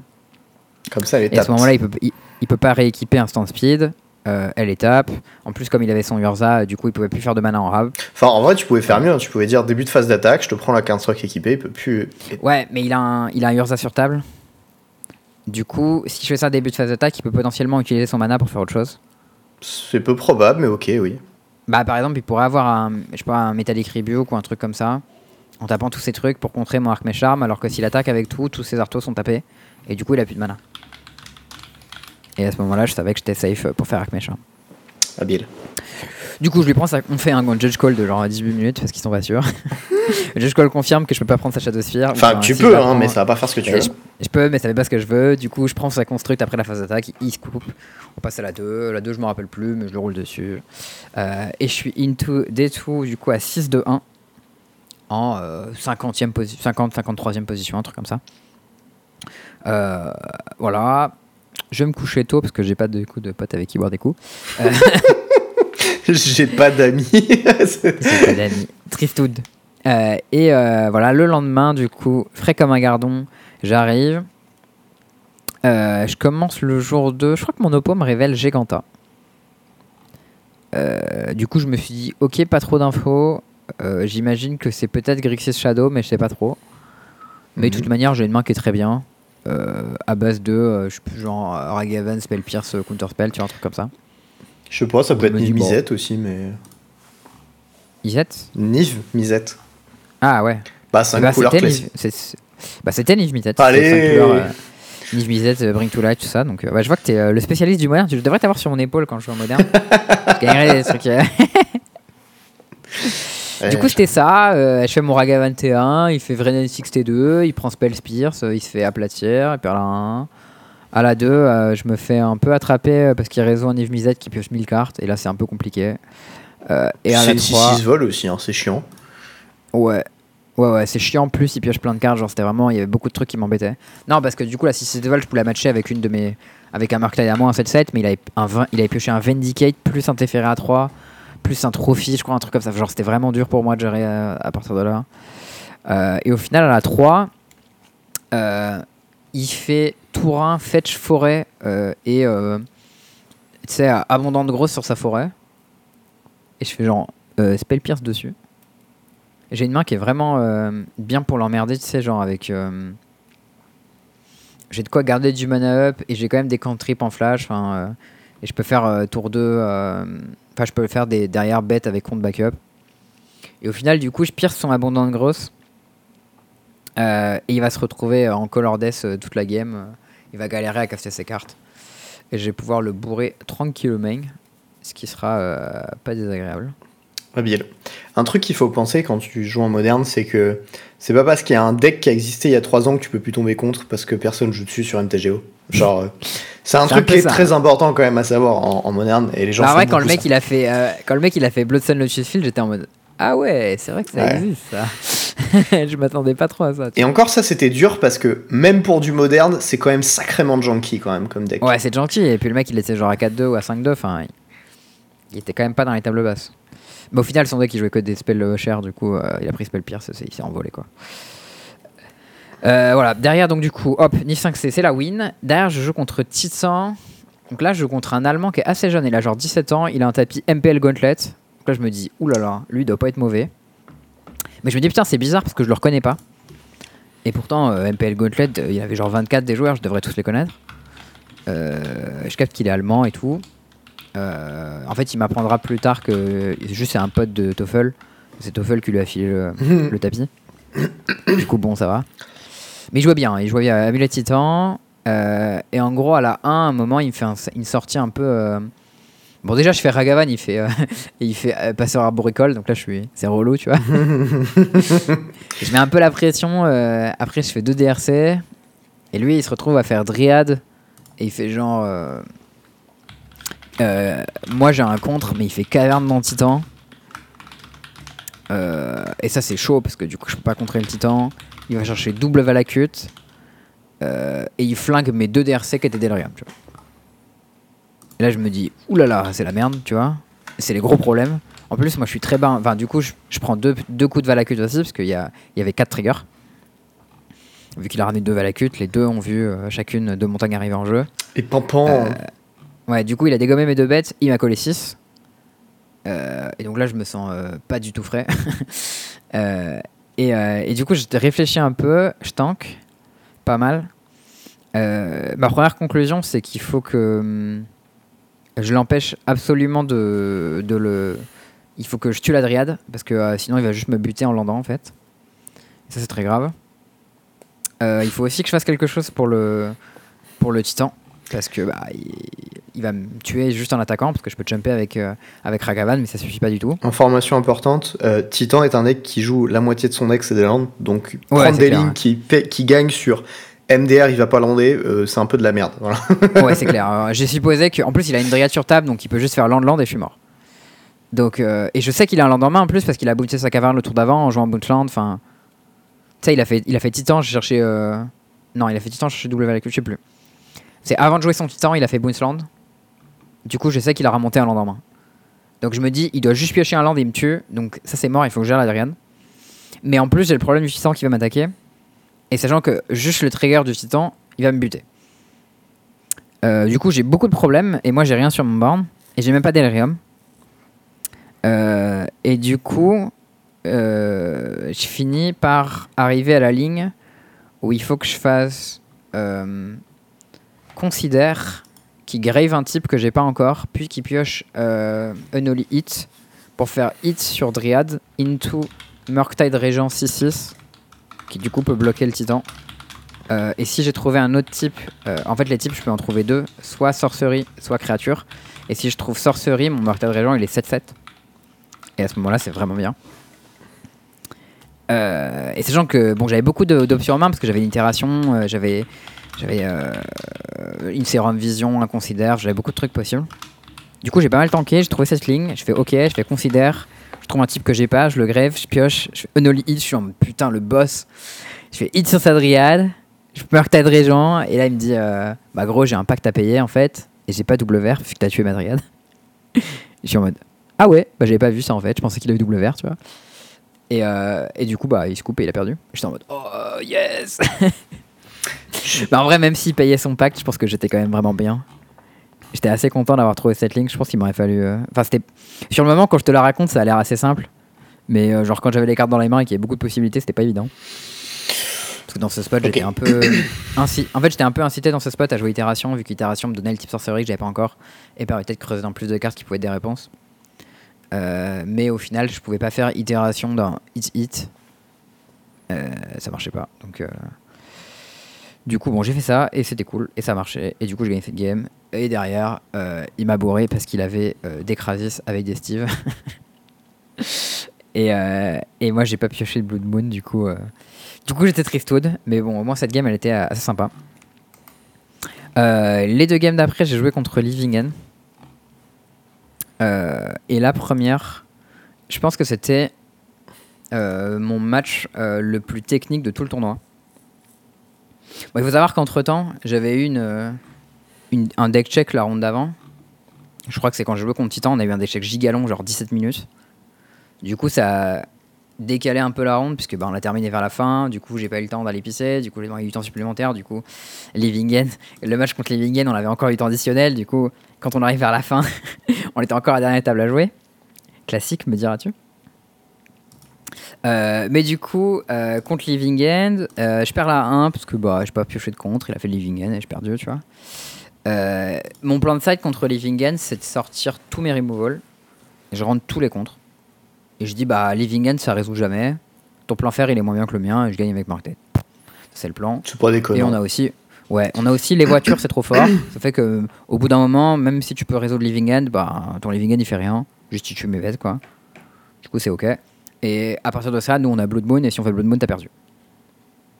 Donc ça, euh, a priori, il y a quand même pas mal de choses qui peuvent marcher dans ce plan. Blue Moon, ça fait pas gagner The Spot hein, contre euh, Living End par contre. hein. Ouais, c'est quand même. euh, Il a des, il a des fetch, il a des basiques. euh, c'est c'est pas aussi close que ça. Il joue vert rouge, Ouais. donc euh, si jamais, enfin il a le, le, le cascade vert rouge, donc si jamais Ouais, il le a une cascade- forêt de le base, ça marche. S'il joue Mais en le, fait, sou- le vert bleu, du coup si la forêt île de base ça passe, enfin genre.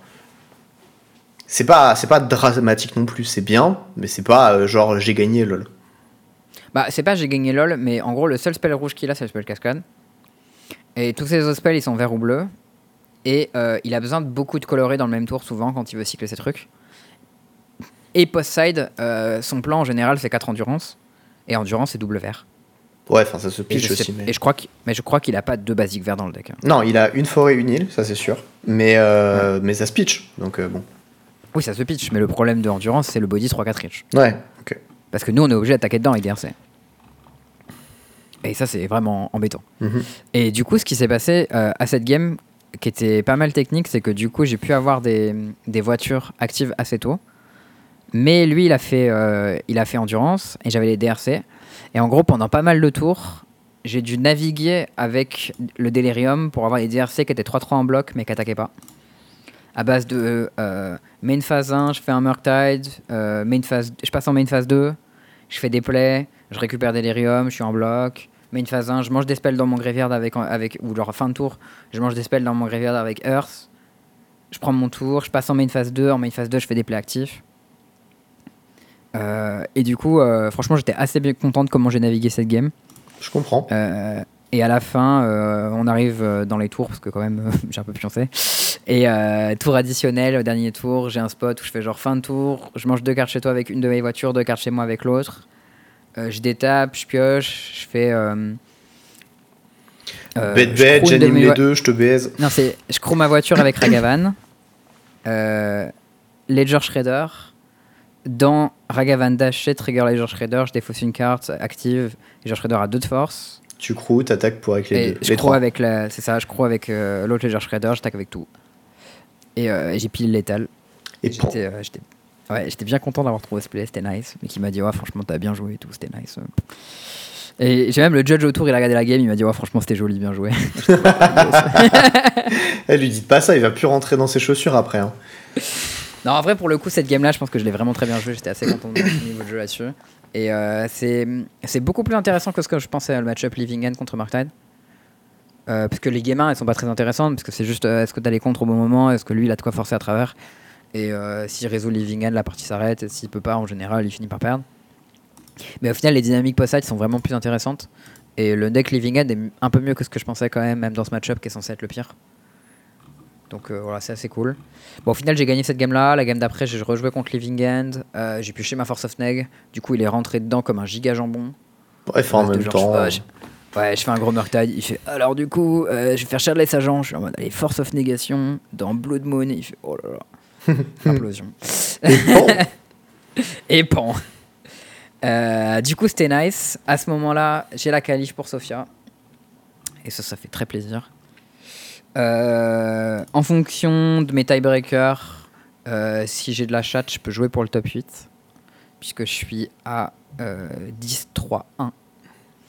Et euh, il y a potentialité à 11-3-1. Euh, on a les standings qui sont postés. Euh, la conclusion, c'est qu'à cause de ma draw euh, de merde, euh, si je win, je fais max 9ème. Mais je peux pas faire top 8. ah, t'étais max 9ème sûr. Ouais. Il y avait pas un petit monde qui existait ou s'il y avait une draw un peu mal placée impossible. ou un truc. euh. Il fallait, il fallait que je prenne 6% de départage pour passer 8 Ouais, mais ça, ça veut rien dire en fait. C'est juste des fois. hein. Non, Enfin, non, mais c'est- 6% de départage. 6% de départage en une game, mec, ça arrive pas. Non, non, mais ce que je veux dire, c'est que si jamais il y avait des draws un peu mal placés, tu sais, que les gens ils se coupaient Ah pas non, ou quoi. s'il y avait les draws, même s'il y avait des draws mal placés, genre juste euh, si, toutes les si tous les gens faisaient draw et que moi je gagnais, j'étais 9ème. D'accord, ok, bon, ça marche. Et euh, le mec, et le mec, lui, euh, enfin, j'étais 9ème avec 6% de départage de retard. Tu Ok, vois. Euh, du coup, je me dis, bon, bah dommage, top 8 c'est mort. Dernière ronde, je joue contre un Français que je salue d'ailleurs, qui s'appelait Christophe, je crois, je suis pas sûr. Il avait, il avait son pseudo sur le papier, du coup, ça m'a pas aidé. Bon, on a discuté un peu. Je regarde les standings et je lui dis, bon, on peut pas faire top 8, mais du coup, je pense que si on draw, on fait top 16. Euh, ce qui m'a l'air un peu mieux, parce que si on joue, il y en a un qui fait top 16 et l'autre qui fait top 32. Alors, a posteriori, euh, à la fin de la game, j'ai re-regardé les standings et je me suis planté. On n'était pas sûr de faire tous les deux top 16 si on faisait draw. Euh, du coup, lui, c'était un de ses premiers tournois. Il m'a dit Ouais, ça fait un an que je joue à Magic, c'est ma première grosse passe et tout. Je lui ai dit Bah, moi, je suis assez sûr qu'en faisant ça, en faisant draw, en faisant idée, on est top 16 tous les deux. Après, il m'a dit euh, Mais voilà, euh, je, bah, tu vois, je peux me planter, mais je suis assez sûr de moi. Au final, euh, l'expérience a montré que je me plantais parce qu'il y avait une possibilité qu'on fasse genre, euh, 18, genre 17 et 18, tu vois. Mais bon, il se trouve qu'on on fait, on fait idée. Je lui dis, ouais, tu veux jouer quand même? Il me dit, ouais, vas-y, je veux jouer. Il jouait Hammer. À la 1, il m'a fait tour 1 Esper Sentinelle, tour 2 Cigare Z Marteau. J'étais en mode, ah ok. il m'a défoncé. bon, J'étais en mode, ah bah j'ai bien fait faire idée, tu vois. Euh, à la 2, je le bourre quand même. Je lui apprends la vie. euh, il, prend, il prend Blood Moon qui pète sa, Il prend Magus, je crois, qui pète sa saga. Into Fury qui rase son borne. Donc euh, là, il a pris un peu la violence. Et à la 3, il est dans un spot où genre j'ai bête.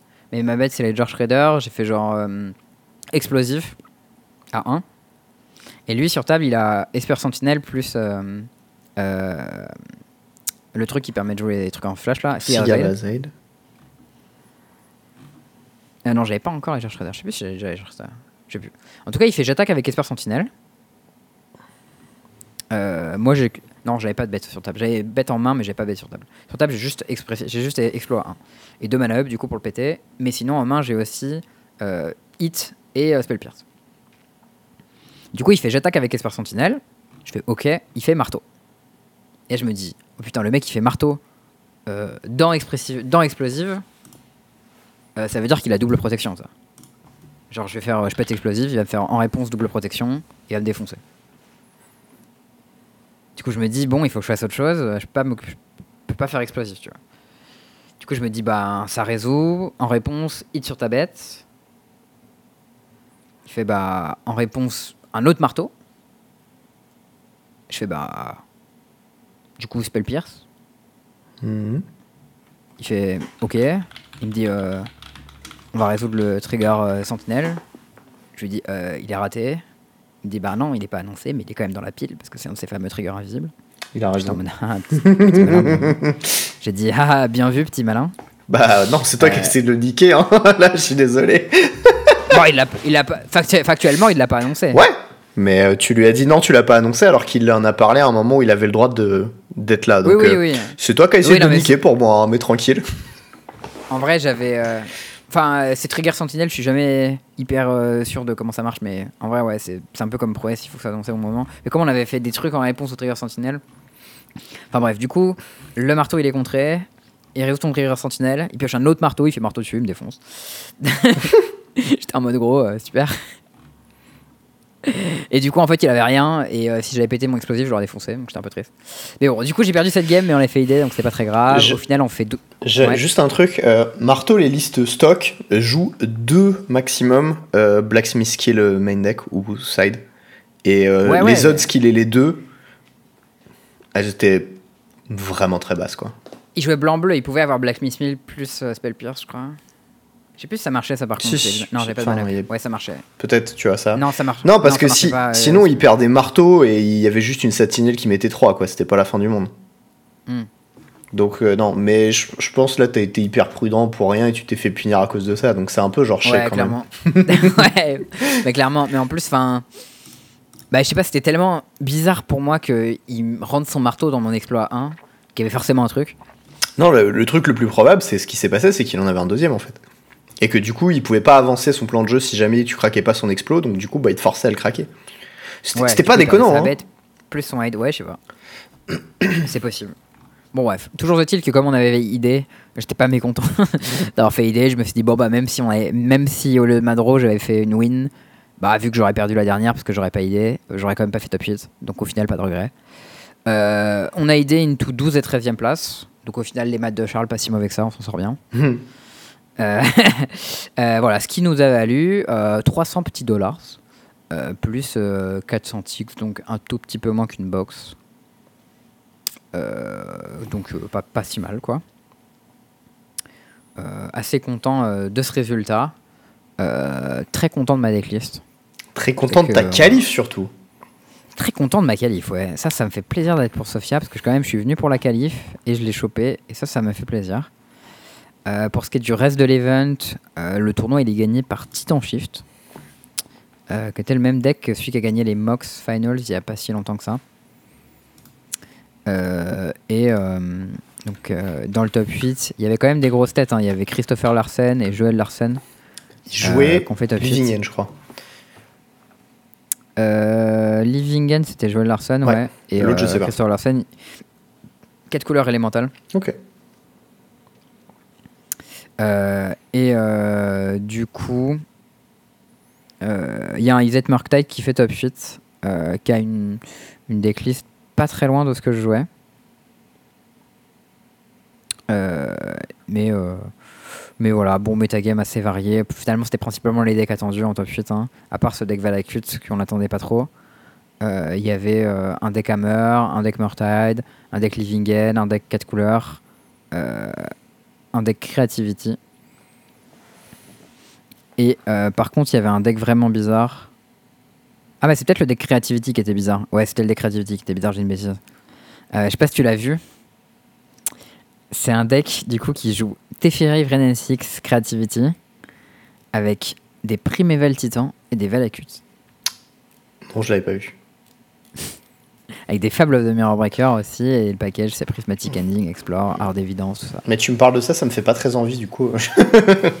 Non, en vrai, euh, ça a l'air nul à chier, je pense. Genre, enfin, je suis un peu dur avec nul à chier, mais genre, je sais pas, son deck il veut jouer euh, Teferi Time Raveler en même temps qu'il veut jouer Primeval Titan, en même temps qu'il veut jouer Creativity. Genre, euh, dans la catégorie de deck qui prend Blood Moon, on est vraiment très très haut, quoi. Euh, mais bon, il a réussi à faire top 8, donc euh, il doit être pas si mauvais. Hein. Je sais pas trop euh, comment l'expliquer. Après, j'aime bien l'idée de dire que t'as un plan B, genre, parce que tu sais, les, les archons, ils sont vraiment durs à caster dans Creativity, alors que Titan, c'est plus facile. Et vu que tu veux déjà plein de montagnes avec Dwarven Mine, ben voilà, culte, ça marche tout seul. Donc, bon, il y a des bonnes idées, pourquoi pas. C'était un peu un euh, qui arrive à faire top 8, donc donc c'est pas plus mal. hein. ok, ok. Écoute, je sais pas, Euh. moi j'ai ju- juste vu le, le Wish deck et c'est tout. Le Wish deck, c'est Bah, lequel c'était pas hum, celui qui a gagné euh, le, le deck Wish? Ah, le deck Titan Shift, ouais, avec Ouais. euh, Wish. Ouais, clairement. Mais ça, c'était le même que celui qu'on avait vu au max au final. Ouais, absolument. Qui faisait Wish dans, Wish dans Scape Sheet. D'ailleurs, il y avait des gens euh, qui, qui avaient des Scape Sheets dans les sideboards de Amulet Titan à ce tournoi. Qui était une tech assez récente, apparemment.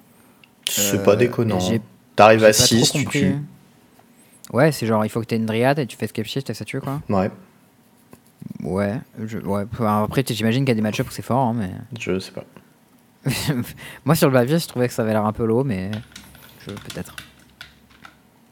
Euh, mais en tout cas, euh, du coup, cette qualif euh, sera pour Sofia, qui sera un tournoi en pionnière, qui sera donc mi-novembre, je crois. Donc voilà, je suis bien content d'avoir cette qualif et de pouvoir tester un peu le, le pionnière, parce que bah, je suis pas hyper fort dans ce format, mais euh, j'ai envie de, de m'y remettre un peu, quoi, et de, de goumer. Euh, en plus, on va l'avoir peut-être un jour sur Arena, donc euh, ça, ça permettra de jouer pas mal avec. D'ailleurs, Joel Larsen et Christopher Larsen, ils ont fait top 2 et top 3. Pas mal. Hmm. Quand même solide, hein. Ouais. Beau gosse, beau gosse. ouais. Euh, autre petite euh, annonce euh, de Oui. LMS, des trucs. Bon, alors moi, je me suis pas trop impliqué dedans parce que euh, je vais faire l'event, je pense. Parce que j'ai Ouais. envie d'avoir ma qualif à Sofia. Parce que sinon, j'ai plus le droit de trash talk Charles. Et du coup, c'est Ce grave. serait, ce, ce serait vraiment grave. Et ça. voilà. Surtout que surtout si moi je me qualifie en moderne et pas toi. Genre là, ce serait vraiment. Alors, pour ma défense, euh, j'ai fait zéro qualifier. Ouais. Euh, donc, c'est pas. Mais je pense que si tu Voilà. fais deux qualifiers, tu devrais pouvoir. Ça devrait pouvoir te. Le problème, c'est que déjà, il y en a un des deux, il est en scellé. Il coûte 120 balles et l'élo, il pue la merde de manière abyssale. Donc, je ne le ferai Ouais, pas celui-là. Parce que c'est Mm. juste non, allez vous faire foutre, LMS. Euh, et déjà, celui en, en moderne à Paris, ça me fait chier de le faire. Mm. Euh, mais. euh, En vrai, il y en a avec des lots très corrects. Genre par exemple, ce week-end, il y en a un à Bilbao. Et euh, je sais qu'il y a Quentin et Louis qui y vont. Et apparemment, les lots, ils sont vraiment fat. Ah oui, mais ça, c'est un, un, un qualifier. Moi, moi, je- j'en cherche genre en Bretagne, tu vois. À Nantes, il y a deux shops qui pouvaient en organiser. Ils l'ont pas fait, tu vois. Ouais, bon, triste. Bah, parce qu'en en fait, ils ont contacté vite fait leur gars de, de, de LMS, enfin de Legacy, là. Et ils, les ont, ils leur ont Mm. pas répondu, en fait. Ils ont pas insisté, ils n'ont pas répondu, et voilà.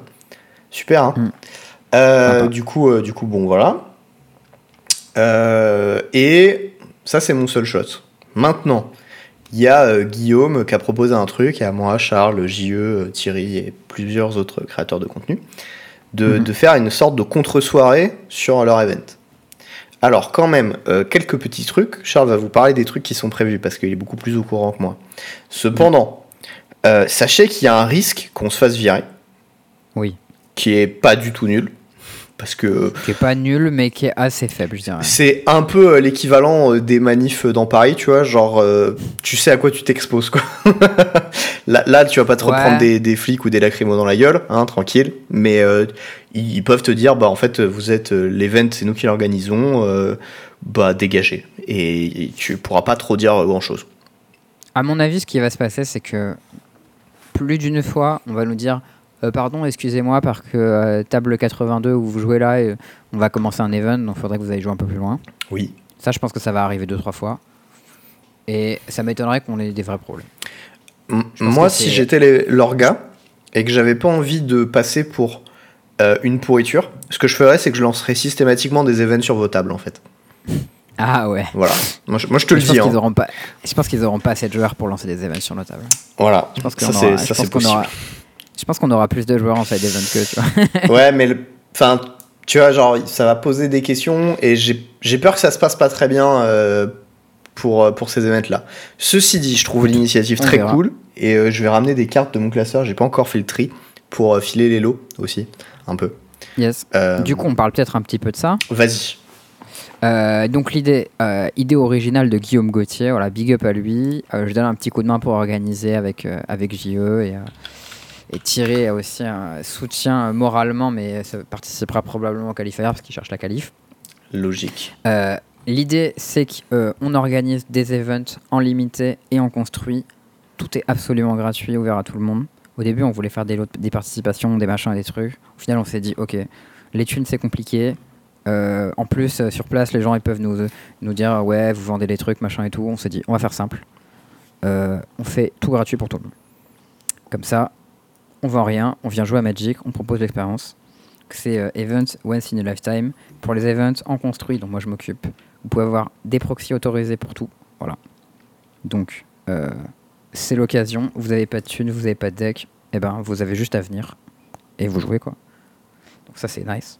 Bon, il faut quand même vous, vous, vous occuper de proxy votre deck, mais bon. Et si vous devrait si votre deck, faites pas des dessins tout pourris, euh, faites des, des- imprimez-les au moins. Ouais, faites des, faites des trucs bien.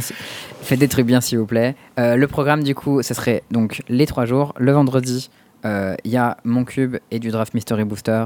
Le matin, l'après-midi, il y a un team trio en sealed euh, sur le nouveau set, Dominaria United, qu'on va pouvoir faire avec les, les produits que nous envoient les amis Wizard, du coup. Ça, c'est nice. Euh, le samedi, le tournoi dont moi je m'occuperai. On notera quand même l'ironie, c'est utiliser les produits de Wizard pour torpiller Wizards. C'est- On torpille pas Wizard, attends, franchement, on leur fait de la pub. hein. Alors, Il y a des gens qui vont peut-être venir parce que nous on fait le truc et ça c'est beau. En tout cas, nous on vous encourage à venir. Si vous trouvez que l'event principal il était trop cher et que vous vouliez pas venir pour ça, bah venez pour nous voir nous. Venez jouer à Magic quoi. Venez célébrer Oui. Magic et ça c'est mais le message que ça envoie quand même, c'est que le choix du prestataire qu'a fait Wizard était nul à chier. Le choix que ça envoie, c'est que les gens n'ont peut-être pas euh, les moyens de se payer des main events à 100 balles ou à 120 balles pour des lots claqués. Oui, aussi, Voilà. bien sûr.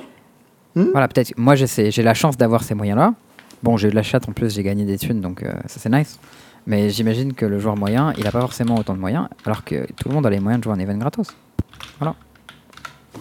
Bon, je reprends mon petit planning. Le samedi, là, c'est là où vous venez euh, pour le gros truc. Là, je compte sur vous. Event Legacy, proxy autorisé. On fait des rondes puis top 8. Euh, faut voir que on a déjà une vingtaine d'inscrits là-dessus. Moi, je m'attends entre, entre 16 et 32 joueurs sur ça, ce qui ferait 5 rondes plus top 8. Euh, ce qui vraiment me ferait plaisir, parce que le but, quand même, enfin, moi j'en parle souvent du Legacy, j'aimerais bien que les gens ils puissent se tester un peu, mais le format il est cher. Il n'y a pas de tournoi avec proxy autorisé, donc euh, ils peuvent pas s'y mettre, les gens, quoi. Euh, moi, je viendrai avec un deck un peu de janky, je pense. Euh, mais je prêterai mon deck, je pense, à quelqu'un. Euh, on verra exactement, mais euh, ce sera l'occasion de jouer avec un truc auquel je peux pas trop jouer d'habitude. Je pense que ce qu'on fera, c'est qu'on fera un, un rebound pendant le top 8. Comme ça, si par exemple tu as fait 5 rondes, au bout de 5 rondes, tu as un peu compris comment ton deck marche, mais tu t'es un peu fait rouler dessus par d'autres gens qui savaient comment leur deck marche, bah, tu peux faire ton rebound et dans ton rebound, là, tu peux commencer à gagner.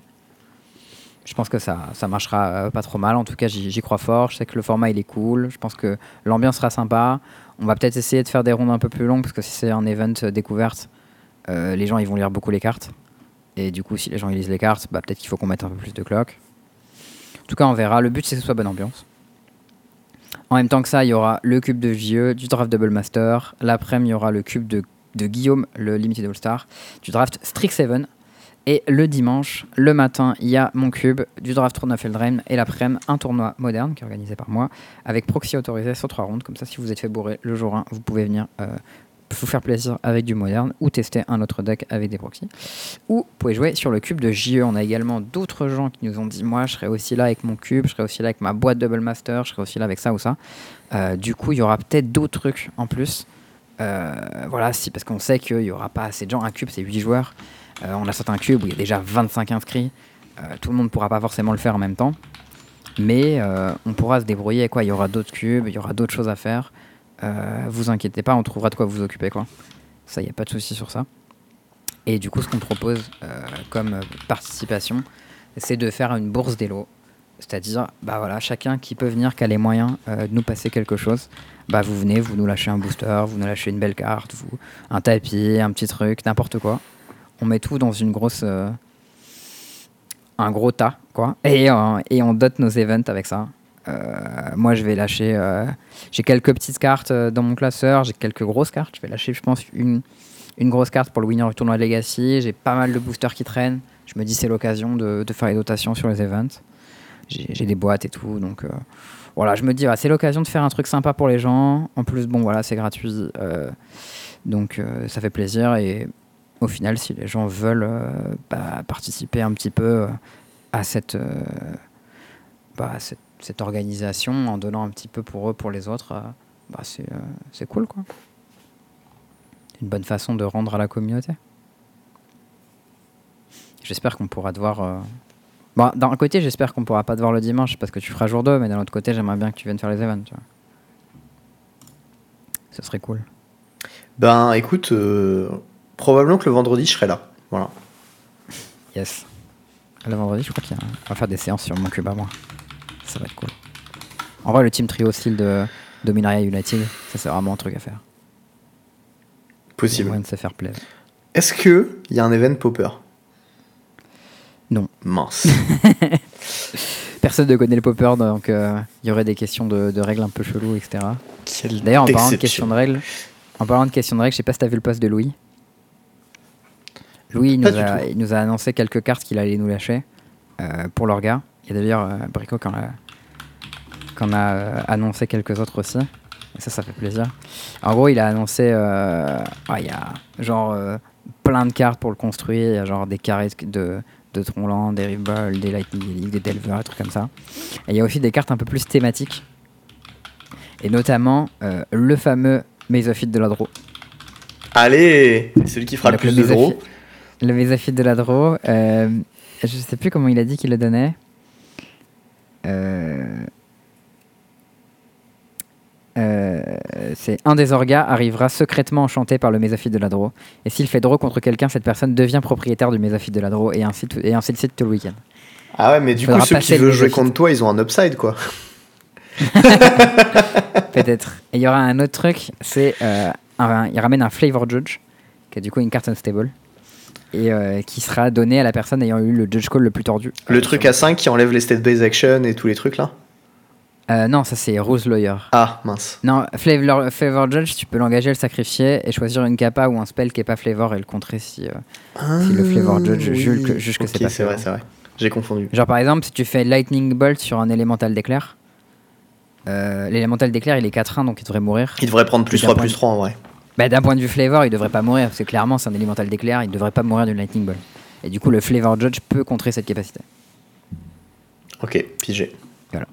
C'est bon. Bon, il y a d'autres petits trucs. On a aussi Abrico qui nous a annoncé pas mal de jolies petites cartes euh, pour, euh, pour nous. Donc, franchement, ça, c'est nice, ça fait plaisir.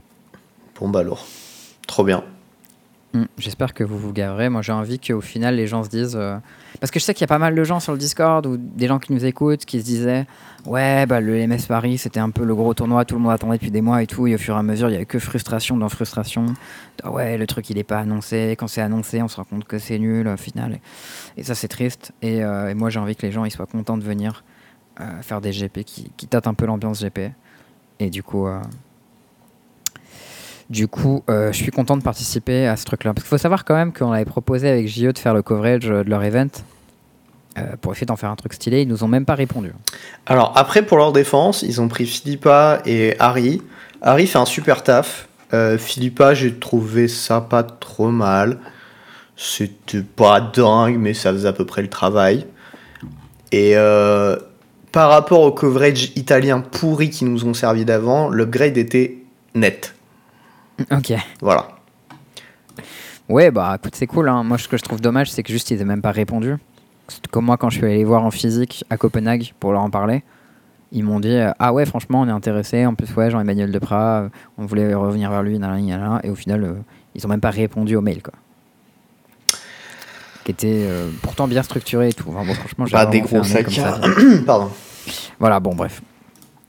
Euh, on espère quand même que ça va s'améliorer au fur et à mesure, puisque ils ont annoncé d'autres events. Ouais, alors là, c'est le moment où on va sortir le fusil à pompe, peut-être, non? Alors, si Et bon, je ne sais pas. Ils ont annoncé des events où on sait où c'est. Ils ont annoncé aussi le, ça date le la venue. d'aujourd'hui. Tout à fait. Il y a fait. 4-5 heures, peut-être maintenant. Juste avant qu'on pas. record, 3 heures avant qu'on lance le record à peu près. Ouais. Euh, ils ont annoncé que le dernier week-end du mois de septembre, donc nous sommes le 31 août, d'accord? Il y aura, donc dans un mois, jour pour jour, n'était annoncé nulle part, Steven, d'accord? Ils ont dit euh, GP Amsterdam, dernier week-end de septembre. Yes. Et GP euh, Varso, je crois, un truc comme ça, Varsovie. Varsovie. Ouais. euh, mi-octobre. Deux semaines après. Et euh, l'autre, c'est quoi? Novembre? Barcelone, 9 novembre. 11 novembre. Euh, non, 9 décembre, 11 décembre. Ah, 9-11 décembre. Alors, effectivement, ils ont annoncé la localisation. Cependant, ils n'ont pas annoncé le format. On ne sait pas dans quel format ils auront lieu ces events, ni le main, ni le secondaire le lendemain. Et ils sont complètement éclatés de faire ça en fait. Tu tu t'organises pas, tu, tu donnes pas un, un GP un mois seulement avant la date du GP. Ça n'a aucun sens. Je suis assez d'accord que. Genre, déjà, un shop qui fait un qualifier comme ça, on se plaint. Un GP gros. Franchement, c'est arrivé plein de fois où, genre, un shop il organise un truc, un qualifier un mois plus tard. On est là en mode, bah gros, euh, nous on a déjà prévu le tournoi euh, pour faire autre chose. Tu vois, euh, c'est trop tard quoi. Et là, genre, c'est un GP dans un autre pays. Euh, bah, moi, j'ai regardé du coup euh, les trains, il y en a pour 230 balles de train quoi. Depuis Paris. Les, les, les gens ont bugué un peu? Et ils ont demandé Mm. mais est-ce que c'est les dates de 2022 ou 2023 parce qu'il n'y a pas l'année Ah, on sait jamais truc, tu vois C'est le, premier- c'est le premier truc que j'ai pensé. J'ai pensé que c'était 2023. Je me suis dit, putain, ils s'y prennent en avance, c'est cool. pas du tout Et après, et après petite réalisation. Euh, et du coup, ce qui est euh, derrière annoncé également, c'est qu'il y aura du coup le. le alors, c'est pas Pro Tour, je crois que c'est LEC, ça s'appelle. Enfin, c'est genre Pro Tour régional à Naples, euh, du 10 au 12 mars. Donc, ça veut dire que.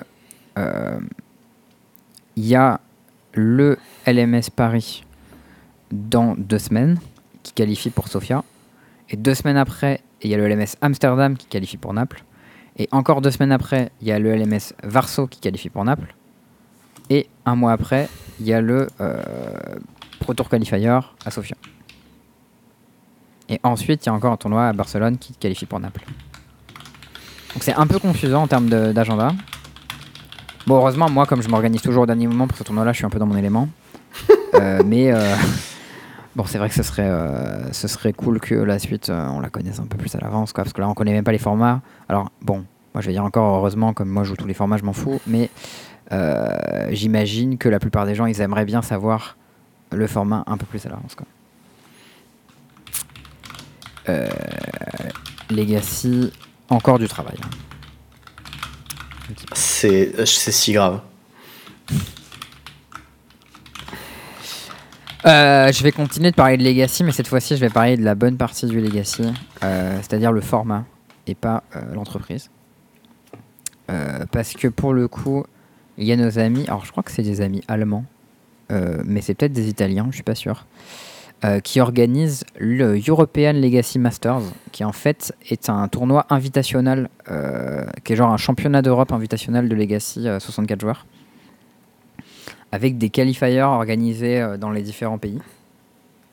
Euh, et euh, alors, c'est pas hyper clair leur poste parce qu'ils annoncent une première édition le 3 décembre 2022, euh, mais ils disent aussi que les ligues en cours peuvent te qualifier pour 2023. Euh, du coup, je suis pas trop trop sûr de- des dates et ce que ça implique. Mais euh, on a un mec qui est responsable de l'organisation en France, que du coup j'ai déjà MP sur Twitter pour savoir euh, bah, ce qu'elle allait se passer, comment ça se passe, les qualifiers, tout ça. On a une première annonce que l'event Legacy au Relic Fest 2 euh, serait un qualifier pour cet event-là. Du coup, je suis giga chaud. Genre, euh, limite, euh, j'ai plus envie d'aller faire l'event euh, Legacy que l'event, le main event, quoi. Ben, c'est bizarrement, c'est mieux organisé, ils communiquent un peu mieux, non? C'est peut-être que ça joue, je sais pas. Ouais, ça, ça doit jouer, mais, euh, mais ouais, du coup, moi je serais très très chaud. D'après ce que j'ai compris, c'est 4 joueurs par pays.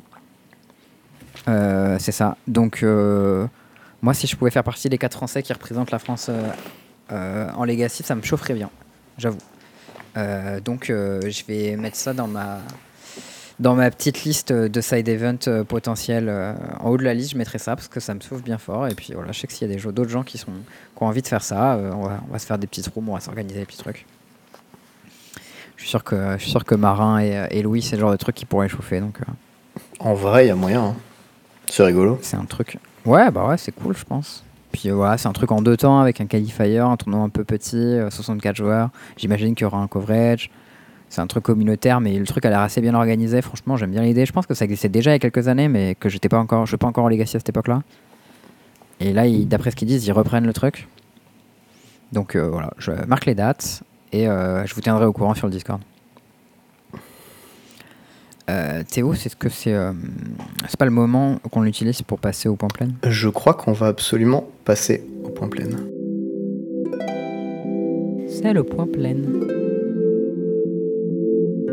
Alors, cette semaine, on a une petite trouvaille de Charles qui est quand même très quali. Ouais, franchement, je trouve que c'est enfin, c'est un deck très original. Genre moi, je l'ai jamais vu avant. Et euh, bah sur le papier, ça a pas l'air si mauvais. Et Ça a l'air un peu mauvais quand même. Ouais, ça a l'air un peu mauvais, ok. Mais pas tant que ça, tu vois. Ouais. Alors pas, ça a pas l'air nul nul. Ça a l'air pas ouf. Mais euh, on joue une carte qui s'appelle Invoke Justice, qui est quand même un blanc blanc blanc blanc. Ouais. Euh, donc je pense qu'en termes de qualité de points pleine, euh, on est on est là. Et ça, c'est beau quand même, parce que du quadruple blanc, on n'en a pas fait souvent. Ouais, en plus, je l'aime bien cette carte parce qu'elle a un petit côté Verdurous Gerulk. Euh, ça réanime un permanent de ton cimetière sur le board et ensuite tu distribues 4 compteurs plus 1 plus 1 sur n'importe quel nombre de bêtes euh, et ou de véhicules. Donc c'est assez costaud. Et en gros, l'idée, le concept, c'est que c'est un deck pionnière qui est un deck blanc-rouge euh, réanimator, comboish un peu. Mhm. Euh, qui va du coup essayer de mettre au graveyard euh, Aurélia a priori. Donc alors Aurélia, on va peut-être lire la carte parce qu'elle est un peu compliquée. Déjà ça coûte 6 mana, donc c'est Aurélia the War Leader. Vous pouvez la caster à 6 mana, c'est pas incastable, mais c'est quand même mieux si tu la joues gratos. C'est une 3-4 vol vigilance célérité. Et à chaque fois qu'elle attaque pour la première fois chaque tour, tu détapes toutes tes bêtes et après cette phase, il y a une phase de combat supplémentaire. Ça, Euh, patate. Ouais, ça patate fort, surtout que quand tu fais Invoke Justice, tu distribues 4 permanents plus un plus, enfin 4 plus un compteur plus un plus un sur ton board. Et du coup, si tu attaques deux fois avec ça, euh, ça met 11 de patates en célérité sur table. Non, ça met Euh, 14. Ça a l'air. euh, Pourquoi 14 Parce qu'elle a 3, tu rajoutes 4 compteurs dessus. Ah oui. 3, 4, 7 et 7, 14. Oui, c'est vrai. J'ai, en fait, j'ai compté, j'ai compté les deux fois, deux fois les 4 et seulement une fois les 3, mais elle aussi, elle attaque une Ben, deuxième fois. ouais, ouais. Ouais, ok. Ouais, donc ça attaque pour 14. Ça patate. euh, pre- premier tour, ouais, et si t'as un petit truc à côté, ça, ça attaque fort. Et ce que j'aime bien dans ce deck, c'est que t'as pas mal de cartes qui sont quand même d'assez bonne qualité autour. Puisque tu joues euh, Fable of the Mirror Breaker, qui rentre très très bien dans le plan de jeu. Ça va la mettre au graveyard, ça va bouger en tes cartes. En plus, euh, quand t'attaques avec Aurélia, ça détape Kiki donc tu peux faire plusieurs copies. Euh, c'est pas mal. T'as quelques cartes Madness, genre Fiery Thumper. Bah, c'est une bolt quand tu défausses des cartes, mais du coup, comme t'as quelques cartes qui veulent Inable, ta synergie euh, en mettant ta carte au graveyard, bah, du coup, tu, tu peux facilement avoir une bolt. Mhm. T'as Nairis Verbringer qui fait assez bien le pont, je trouve. Euh, un peu de la manière que Fab. Bon, c'est un peu plus faible comme carte, mais c'est aussi polyvalent. Ça peut chercher Olivia, euh, Aurélia, pardon, et du coup, tu peux attaquer deux fois avec. Euh, du coup, t'as Raffines Informant, Voldarian Epicure, Catar- Cathartic Spire, Cathartic Spire, pardon, qui peuvent tous euh, mettre des cartes au graveyard, etc. Et en plus, t'as le petit Stormkirk Occultiste. Et lui, je vais peut-être t'apprendre quelque chose. Mais savais-tu que cette carte avait déjà été jouée? Ah non, je me suis trompé, c'est pas le bon occultiste. Voilà. J'allais dire, j'avais dit que cette carte a déjà été jouée en Legacy, mais en fait, c'est pas lui. Il se rend compte de son point frigo en le faisant, quoi. Ça, c'est beau. Ouais, bah en fait, je pensais que c'était. L'autre, c'est Agnès Ravageur, je crois. Qu'il y, a deux, euh, il y a deux vampires avec Madness qui sont forts. Et euh, enfin, l'autre, il est quand même meilleur. Ouais, c'est ça, l'autre, c'est Agnès Ravageur, je dis une bêtise. Mais tous les deux, c'est les, les trois, c'est les bêtes à 3 pour 3. Bon, lui, c'est quand même une 3-2 trample. Euh, tu peux le Madness que pour 2. Et quand il fait dégâts à un joueur, tu as une impulse draw. Donc c'est quand même assez correct comme carte. Et quand tu peux le l'avoir avec une Fable of the Mirror Breaker ou une Nairi, euh, t'en profites pas trop mal, quoi. Mhm. En vrai, je pense que c'est pas si mauvais comme deck, je crois. Genre, je le vois, bon, ça a l'air d'être un deck Boros, midrange, un peu gentil, mais. Euh... Je sais pas. Oh, j'avais pas vu le nom du deck du gars, c'est Shit Deck. oh, elle est bien trouvée celle-là. C'est en, en vrai, ce deck, il a un peu une tête de Grisfang en moins bien, quand même. Ouais, ouais, puis ça a l'air de. Bah, ça perd un peu moins que Grisfang parce que t'as quand même une structure d'aggro, quoi. Mais. Ouais, euh, bah, je pense que déjà, bon. c'est- très résistant à la Gravate. Parce que, bah, à part Invoke de Justice, tout ton deck, il s'en fout. Tu peux juste utiliser tes cartes comme elles le font normalement, quoi. Après, je sais pas s'il y a beaucoup de Gravate en. Il y en a pas mal quand J'imagine même. qu'il doit, j'imagine qu'il doit y avoir des Rest in Peace dans les sites des blancs bleus. Il y a les lanternes aussi, enfin, il y a pas mal. euh, Pas Ouais, mal de ah, bons il y a les voitures maintenant. Et la voiture. Attends, il y a les voitures. C'est, chiant, les voitures. Euh, non, coup dur. Ok, bon, le, le deck est cool, le point plein est validé, sans problème. Ouais. C'est... Ok, bon, c'est le principal. Ouais. Euh, Est-ce Euh, qu'on passerait pas du coup à l'outro de cet épisode? Mais qui va être un peu long, l'outro. Ouais, l'autre, j'ai, j'ai des petites anecdotes de Legacy que je trouve rigolotes. Euh, Alors moi, il y a un truc avec lequel j'ai envie de commencer l'outro avant. Vas-y, je t'en prie. C'est euh, un tweet d'un mec qui est un, un, un joueur compétitif, tu vois, euh, de Magic, et qui regarde des guides pour le DH. Et il, dit chaque guide pour une pré-game de une conversation de pré-game de DH, c'est exactement les mêmes étapes que négocier un une scène BDSN. Ce qui fait que je suis pas tout à fait sûr de vouloir mettre autant d'efforts pour, euh, pour ça, en sachant que ça va pas finir sur une scène BDSM. J'ai trouvé ce tweet absolument parfait. Mais attends, le fait qu'il conclut par euh, si j'ai envie de mettre tout cet effort, je vais peut-être finir par juste faire la scène BDSM en fait. Voilà, ça c'est le tweet qui m'a le plus fait rire de la semaine. Euh, je ne vais pas définir ce que c'est BDSM. Si vous avez plus de 18 ans et que vous écoutez cet épisode et que vous êtes en mesure euh, d'utiliser Google, faites-le à vos risques et périls. Si vous n'avez pas 18 ans, euh, demandez à un adulte et regardez-le en chier. voilà. Je serai très content de vous expliquer. Voilà, voilà. Vas-y, je t'en prie. Ah, j'ai quelques petits trucs de Legacy, comme je me dis, il va y Legacy. Voilà, c'est proxy autorisé, c'est gratuit, vous n'avez pas d'excuse pour pas participer. Du coup, je vous file pas mal du contenu pour vous donner envie. Et il y a un, créateur de contenu que j'aime bien qui s'appelle. Alors, je sais pas comment ça se prononce, hein, c'est on Twitch. euh, qui raconte des trucs sur le Legacy, euh, qui fait du e-stream, etc. euh, et il raconte des trucs. Et là, il a fait des, un tweet, enfin, c'est genre un thread où il, il demande aux gens euh, Salut joueurs de Legacy, c'est quoi une interaction de votre deck que vous pensez pas que la majorité des joueurs euh, connaissent, tu vois? Et oui, par exemple, il donne un exemple, c'est genre Maverick. Mon Maverick, c'est genre euh, green midrange en gros. Et, alors, il dit. Alors, déjà, il va falloir connaître les cartes. Hein. Scrib Ranger, tu vois ce que c'est ou pas? Oui, c'est la fée 1-1 qui vole flash qui a protection contre le bleu et tu peux renvoyer une créature dans ta main pour la, détaper T'es pas très loin. Tu peux Il y a un type une forêt, que à une forêt. Une forêt que tu contrôles dans ta main pour détaper la créature que tu veux. Et tu peux activer cette capa qu'une fois par tour. J'adore cette carte et je l'ai jouée en moderne. Elle est assez tu cool, sais quoi cette carte. ouais. Attends, on va faire un truc. Celui qui trouve dans quoi je l'ai joué en moderne.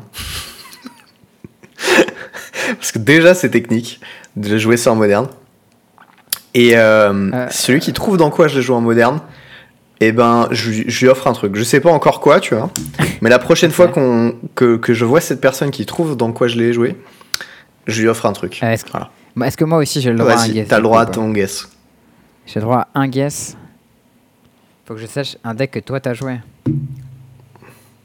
Oh, ça devait être un deck giga obscur. Ah mec, euh, 2-2 vol flash, tu peux pas avoir joué ça dans Ferry parce qu'il n'y avait pas de verre dans Ferry. C'est pas une 2-2, hein, c'est une 1-1 la Ferry. Euh, 1-1 vol. Là, putain, ouais, c'est pro bleu. Moi j'ai envie de penser que c'était dans un deck pod. C'est faux.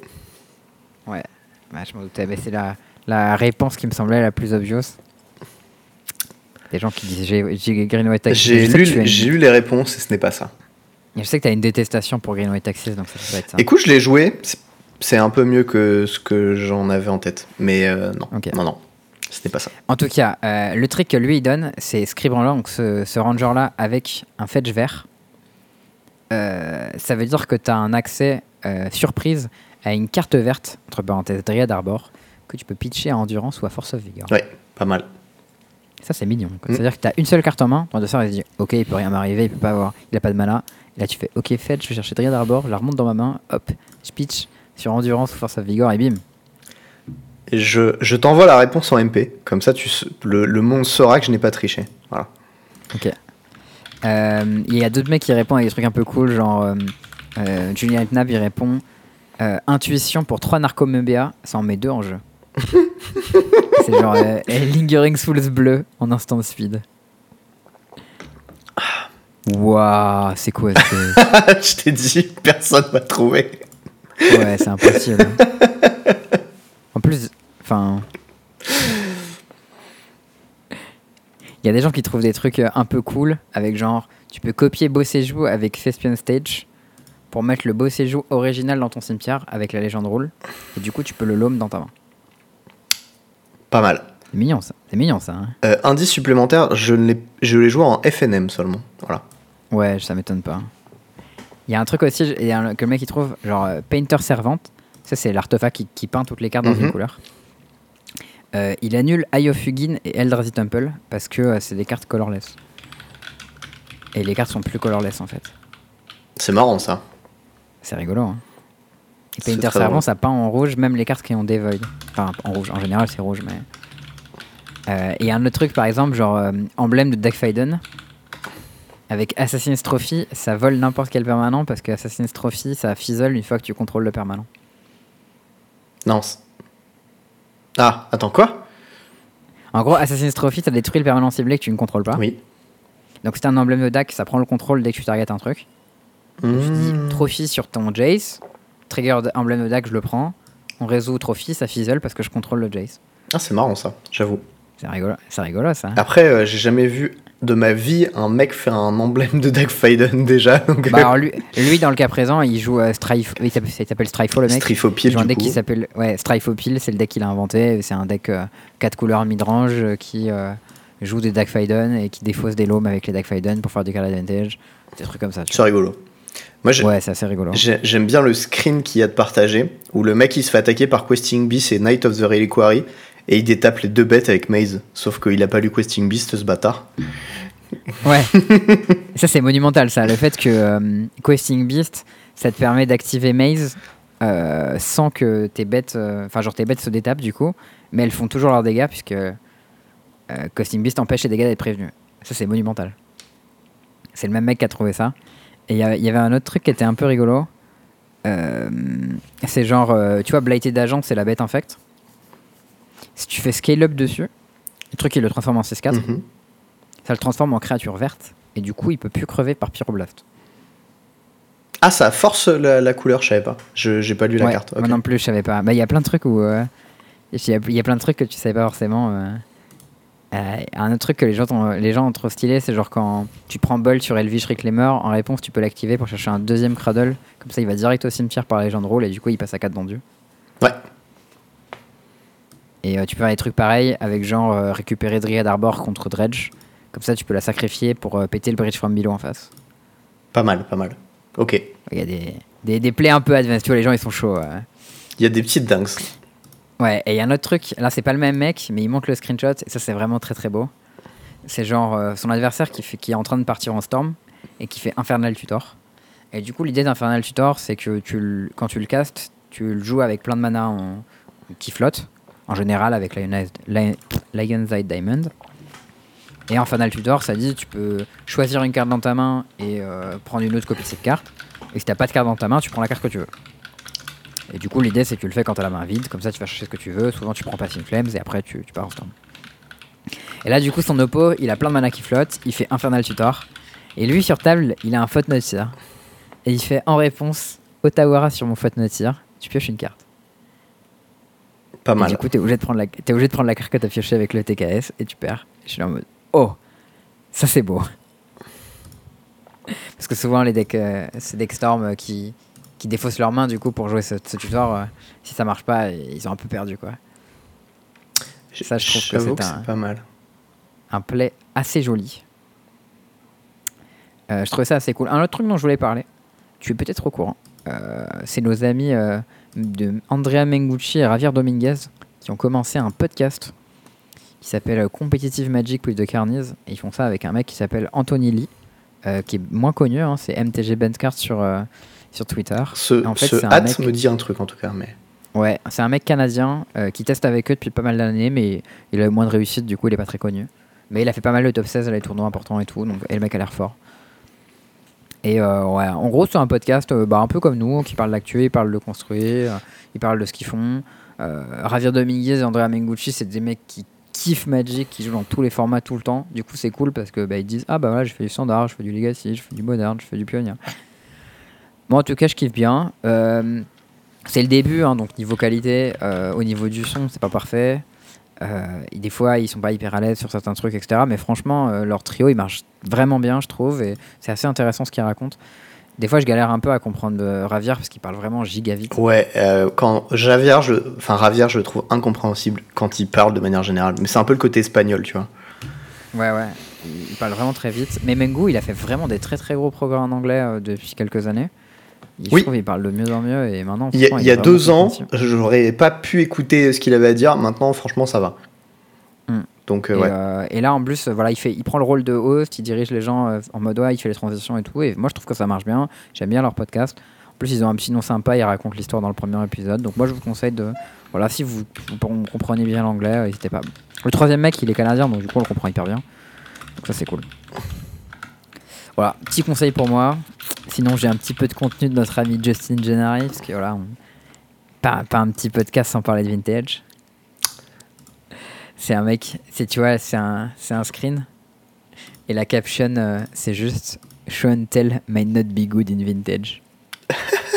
le mec, il genre, fait show and tell, vois, il il- pose un recul, et l'autre, il fait. Bola Citadel. Et le screen genre, ah, suivant, le c'est show and tell dans Grizzlebrand. Son oppo, il fait Hullbreacher. tu pioches 7, d'accord, j'ai 7 trésors, t'as perdu 7. Et la troisième, il en reposte un derrière. C'est genre, Ah il ouais. fait Show and tell, il pose Grizzlebrand, son oppo, il pose Piscine Needle et il nomme Grizzlebrand. Et du coup, vu qu'il est obligé d'attendre la résolution du sort, il voit d'abord le Grizzlebrand avant de nommer. Tout à Chat. fait. Qui est vraiment infâme. Bref, du coup, j'imagine que Show and Tell, c'est pas très bien vintage. Euh, un autre truc dont je voulais parler, c'est quel- c'est quelqu'un sur le Discord qui nous l'a partagé. Euh, J'ai trouvé ça vraiment stylé. Oui, euh, je l'ai pas vu et je vais le regarder. Ouais, donc, du coup, c'est un mec qui s'appelle Dr. Rucus MTG. Euh, c'est un gars qui est, un, et qui est euh, ingénieur chez Google. Et euh, en gros, il a fait une expérimentation. Il explique super bien dans sa vidéo. Le mec est très très bon en, en vulgarisation scientifique. Bon, après, euh, son titre, il est un poil putaclic, mais franchement, le contenu est assez cool. Où en gros, l'idée, c'est que il, il a recodé euh, Arena. euh, en gros, sur son ordi. Et son objectif, Tu crois qu'il l'a amélioré au passage? Franchement, je me suis posé la question. Le mec, il a recodé tout seul Arena en entier, il explique dans sa, dans sa vidéo. Euh, et son objectif, c'est genre de- d'entraîner une intelligence artificielle pour trouver le meilleur deck. Et du coup, en gros, il explique qu'il a recodé Arena. Il a appris à une intelligence artificielle à jouer à Magic. Alors, en gros, c'est pas vraiment une intelligence artificielle, c'est plus un algorithme de Monte Carlo. Donc, l'idée, c'est que ça explore plusieurs types de choix en donnant une, valeur à chaque choix, euh, plus ou moins bien. Et euh, il va faire les choix les meilleurs. Donc typiquement, par exemple, euh, si j'attaque avec tout et que mon adversaire meurt, le résultat c'est que mon adversaire est mort, donc c'est le meilleur résultat possible, donc c'est le meilleur play. Et euh, si, euh, je sais pas, j'attaque avec ma 2-2 en 3-3, le résultat c'est que ma 2-2 meurt et pas 3-3, donc le résultat est nul.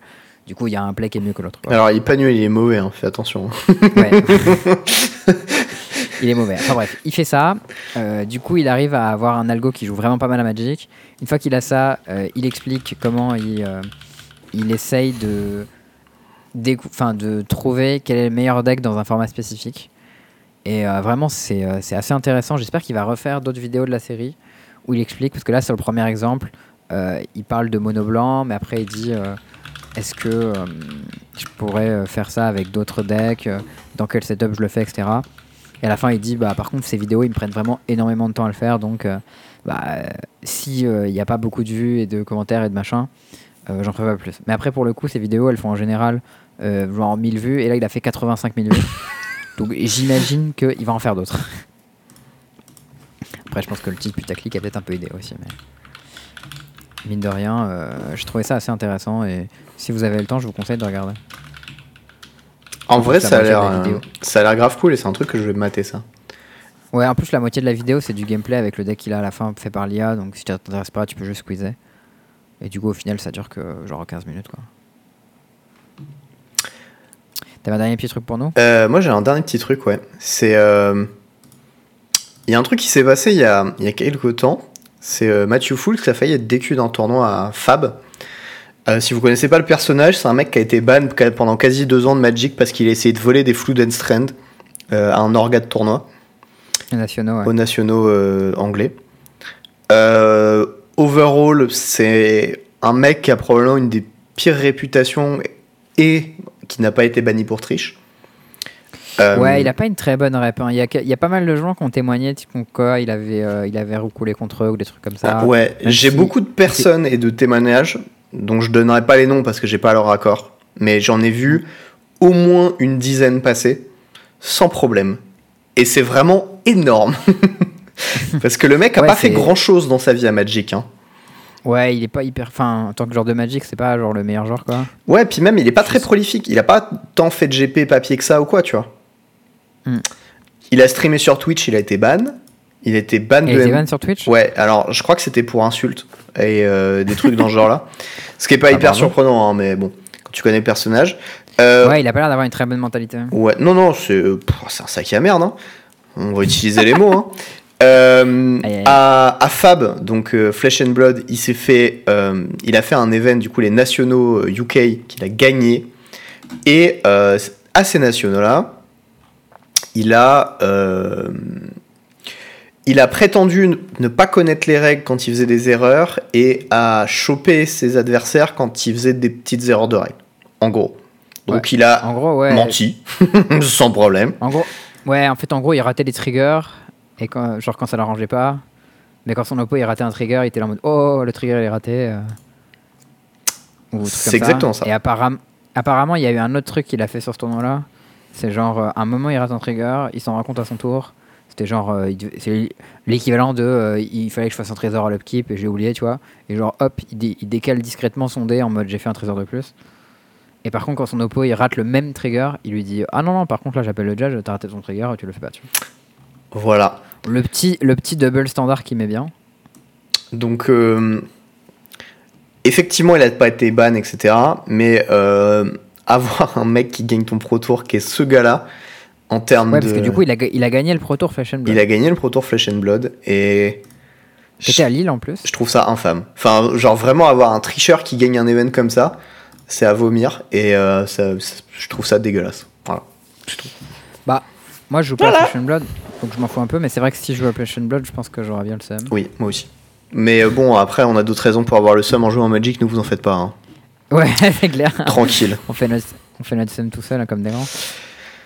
Mais, euh, mais ouais, bah écoute. euh, Non, voir, Moi, des, de des sacs à merde avoir du succès, moi, ça me dégoûte un peu. Voilà. bah, je lui souhaite de se faire gauler et de se faire bannir et que le problème soit réglé. hein. Mhm, On est d'accord. on est d'accord, qu'il soit ban. Après, apparemment, il a, il a déjà un warning permanent ou je sais pas quoi sur Fab. euh, parce qu'il a fait des trucs un peu border. euh. Enfin, parmi les trucs border qu'il a fait, il y a les trucs où il s'est fait, euh, fait warningiser la tête. Je sais pas à quel point c'est important. Après, le jeu est est récent. Ils sont pas encore forcément. Ils ont pas forcément un truc hyper en place pour pouvoir bannir les gens et tout quand ils, quand ils font de la merde. Tu sais, Magic au début, ils étaient pas trop, pas trop prêts. Ouais, quoi. mais là, ils- les gars de Fab, ils sont au courant comment ça marche Magic parce qu'ils ont copié tout leur système sur les bons trucs de Magic. Donc, a priori, euh, Ouais, vrai ils savent comment ça les marche. mauvais hein. trucs. Du coup, ils se tapent les mauvais trucs avec. Ouais, ouais, ils ont copié euh, le. Pro Tour, le support des joueurs pro, des choses comme ça, tu vois, ça c'était vraiment cool. Et ils ont ils investi ont de l'argent. Ça, ce qui est, ça, faut leur rendre ça quand même, c'est dingue.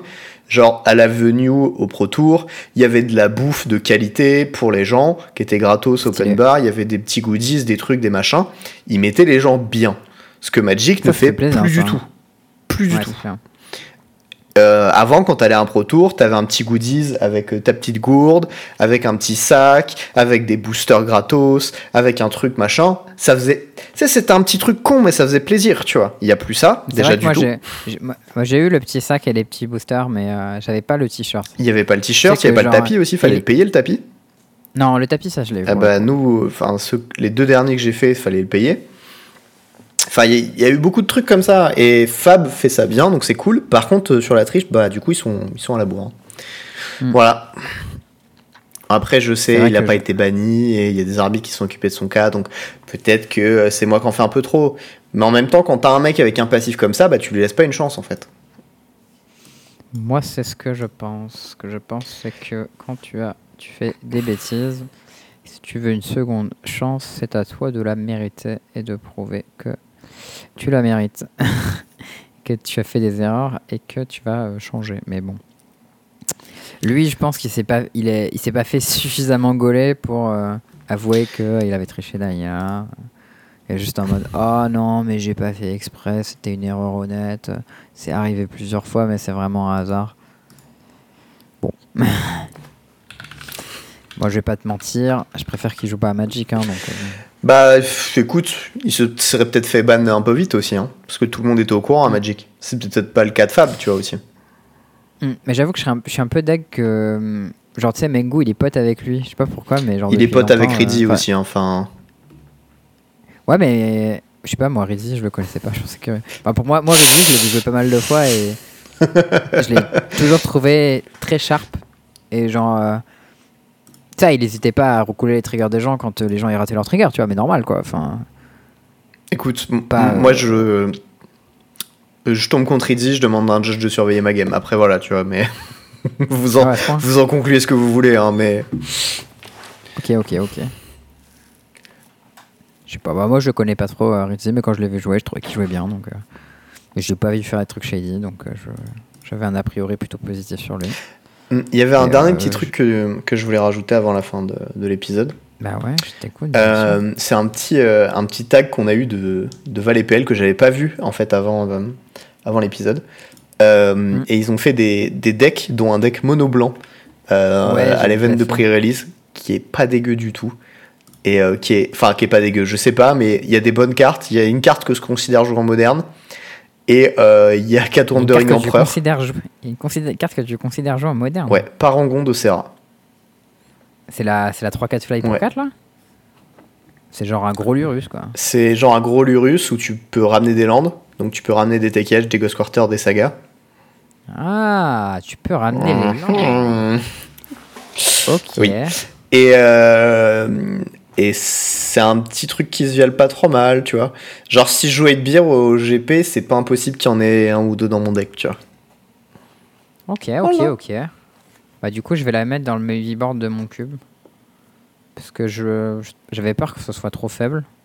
Mais si tu envisages de la jouer en moderne, c'est probablement que c'est au moins pas mal. Peut-être que je me euh, suis voté sur estimation de cette carte. C'est peut-être que je me suis un peu saucé, c'est possible. Et c'est peut-être que c'est une carte qui me fait kiffer, donc j'ai peut-être envie de la jouer pour ça.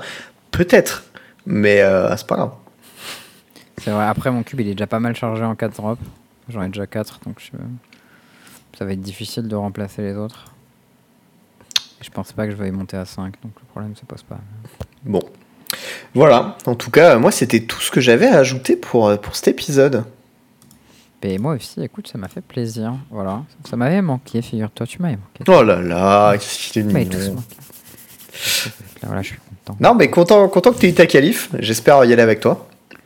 Ouais, Ce bah, serait ça cool. fait plaisir, mais Et, t'inquiète, euh, euh, on, va, on va réserver le, le petit, euh, le petit logement tous ensemble, t'inquiète, j'étais avec Louis l'autre jour, je joue un peu en pionnier, il m'a dit, ouais, t'inquiète, maintenant que t'es qualifié à Sofia, je vais me buter, je vais y aller aussi. J'étais en mode, ah, ça, ça fait plaisir, ça. Ça met très bien. Faut que j'essaye de. Ouais, faut que j'arrive à redonner le feu comme ça aussi à Antoine, mais là, pour le moment, il a pas trop trop le feu. donc, On va voir. El fuego. Yes, il faut go. Bon, et ben en tout cas, euh, merci à tous de nous avoir suivis dans ce 139e épisode du podcaster Mage. Et on espère que vous avez passé un bon moment en notre compagnie. Et euh, puis ben voilà, on vous fait des bisous. Et on se voit à Paris. Ciao Ciao